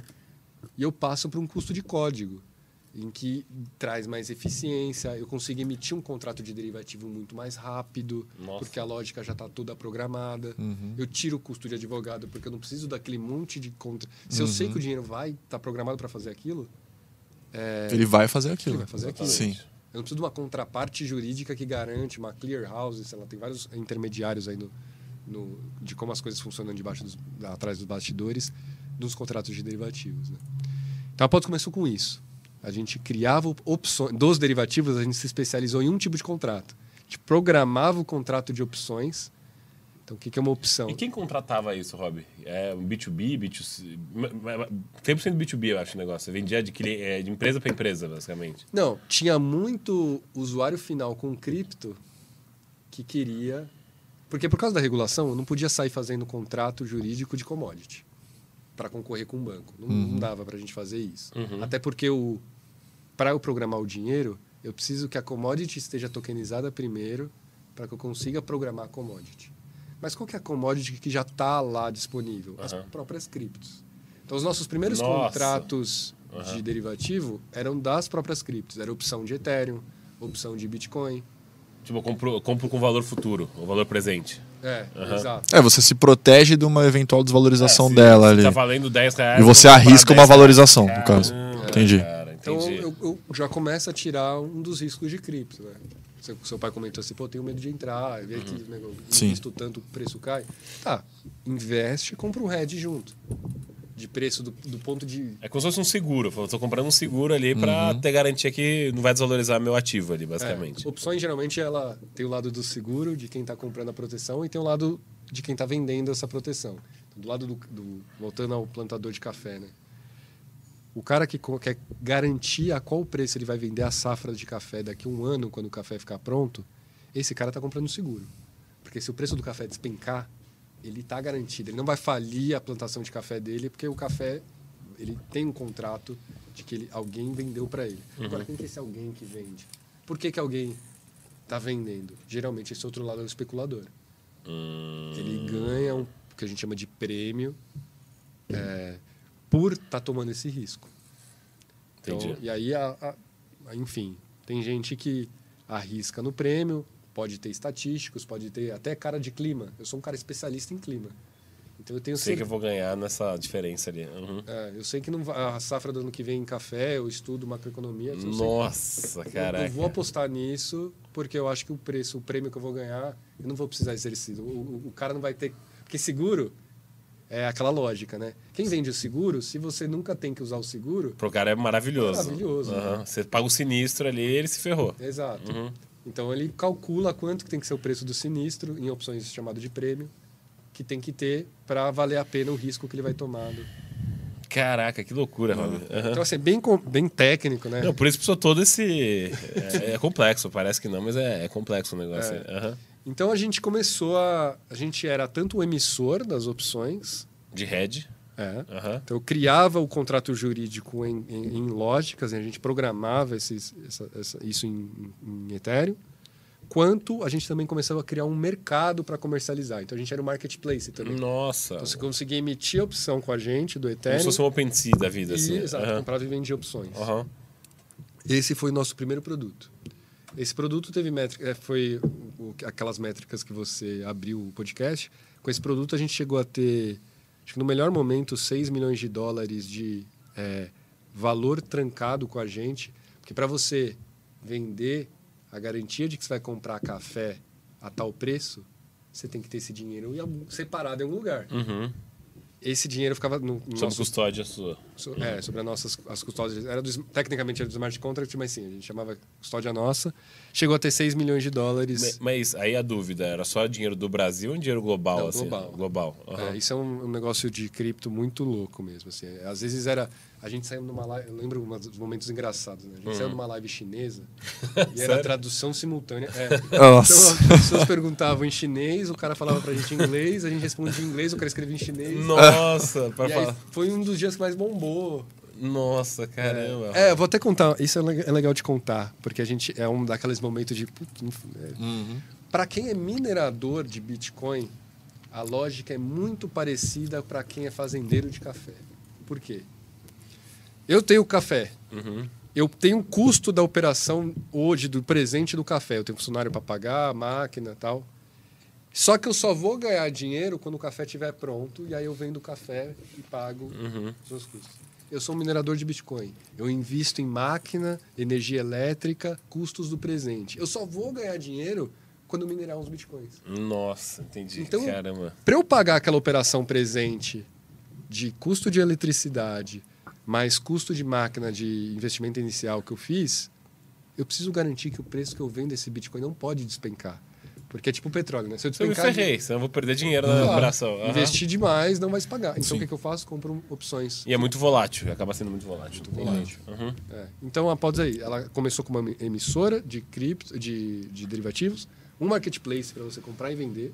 Esse foi o nosso primeiro produto. E hoje a gente está indo, faz uns seis meses, que a gente está indo para um outro produto que é ainda mais complexo, chamado produtos estruturados, que é no, no- ali naquele Lego do sistema financeiro de empréstimo, é, exchange, stablecoin, seguro, derivativos. Tem um outro cara aqui em cima que chama produto estruturado. No Brasil ele é conhecido como COI. Vocês vão virar um banco.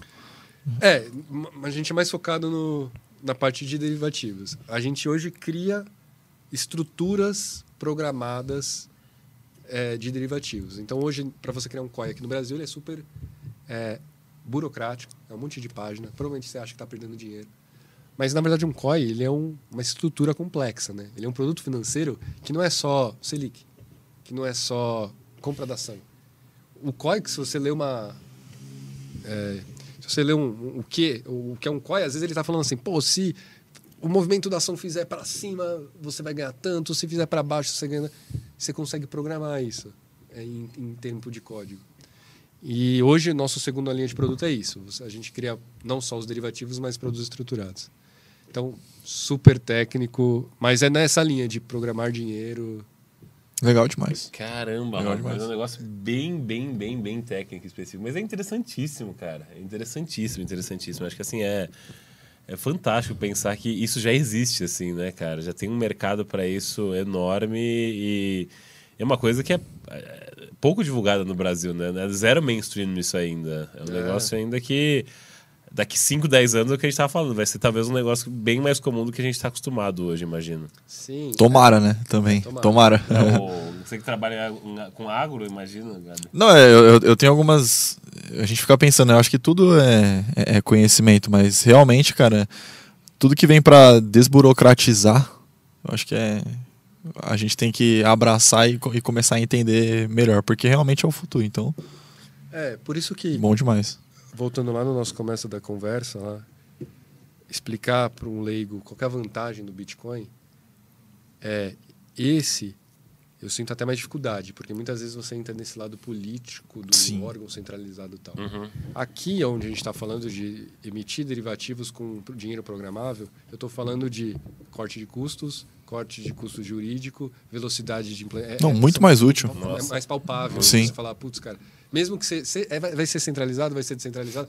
Eu, eu sou super a favor da de- descentralização, eu acho que isso é um valor porque é contra a privacidade, é global, tem várias vantagens, mas não precisa ser só ela. Eu nem preciso ir para o lado político para justificar porque que meu produto é, tem sua utilidade. Sim, Uhum. sim, total. É, do corte de custos e tal. E aí você imagina muito que esse vai ser o futuro, assim, Rob. A gente vai transacionar dinheiro dessa forma, a gente vai transacionar negócio dessa forma em dinheiros criptografados, assim, porque tem muito essa coisa de ah, o dinheiro vai acabar um dia e vai ser assim e acabou. Você acha que esse talvez vai ser o, o futuro da forma que a gente vai enxergar e ver dinheiro? Que já tem. É, muito legal essa pergunta. É, eu posso, eu- a minha primeira recomendação foi o livro, né? Máquina Infinita, da Camila Russo. Minha segunda re- recomendação é o meu podcast de cripto preferido, que eu acho que é o episódio 1 do Bankless. Para quem é de cripto, o Bankless já é bem conhecido, é um dos canais principais de, de informação. E no episódio 1 ele- eles contam a história do dinheiro, né? E eles vão...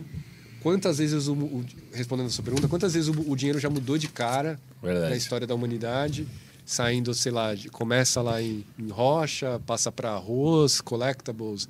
Antes, né? A criação do próprio dinheiro era escambo. Você vem, enfim, Sim. é um assunto, é Um um leque podcast, sem fim. Um podcast só sobre Sim. isso. um podcast exato. só sobre a história do dinheiro.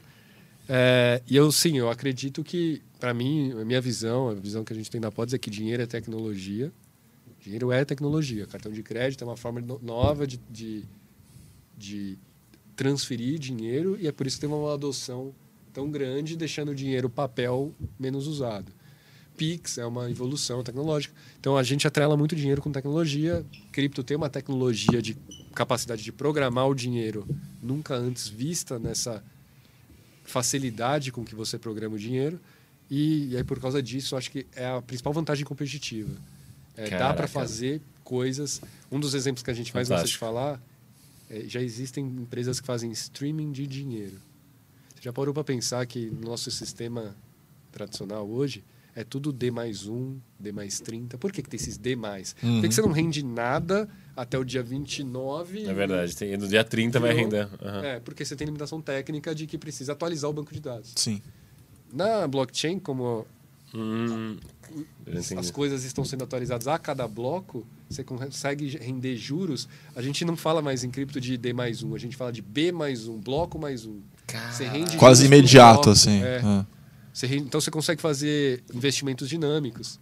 É, Sabe aquele. Vou alugar uma casa, eu preciso deixar um dinheiro de cheque e calção? Uhum. Esse dinheiro, eu já não preciso deixar dinheiro parado, eu já deixo um CDB rendendo dinâmico. Que... Eu não preciso deixar me descapitalizar por causa disso. Sim. Deixa um CDB em criptomoeda e eu consigo calcionar o que eu preciso alugar a casa. Caraca! Sim, sim. É. Puta, fantástico. Então fantástico. tem muitas coisas. É, Tem essa empresa fazendo streaming de dinheiro chamado Sabler. É, tem al- algumas, já tem alguns quatro players fazendo isso. Olha que louco, né? Nossa, eu Nossa, nunca ia imaginar, streaming de cara. dinheiro, é, cara. Isso eu não É, imaginava, não. Que é esse dinheiro por bloco. Que isso traz é, eficiências financeiras muito maiores do que esse D mais um. que Sim. É uma, na verdade, é uma limitação de conciliação. Né? Uhum. Eu, eu converso. Tem um outro podcast, terceira recomendação. Tem um podcast do Maurício Magaldi. Inclusive, eu vou te apresentar ele, que é um cara. Ele, ele é o cara da consistência. Ah, é? Ele, tipo, toda semana era um podcast de, focado em blockchain, o Block Drops. Saiu eh, nesse final do ano que tem os reviews do Spotify, né? Aham. Ele tá entre lá, os- acho que é os top 10 do, do. E é engraçado que é um nicho, né?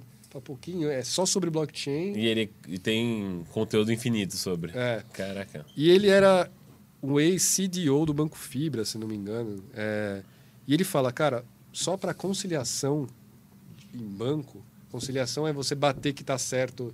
Ó, Banco Central, é, eu fiz 10 transações hoje. Ah, você fez 10? Deixa eu conferir se você fez 10. A conciliação. Só para conciliação é tipo um time de no mínimo 50 pessoas no banco. Em blockchain, a conciliação é, é default do sistema. Nossa, Vem ao- já veio automático. é, é, sabe aquele.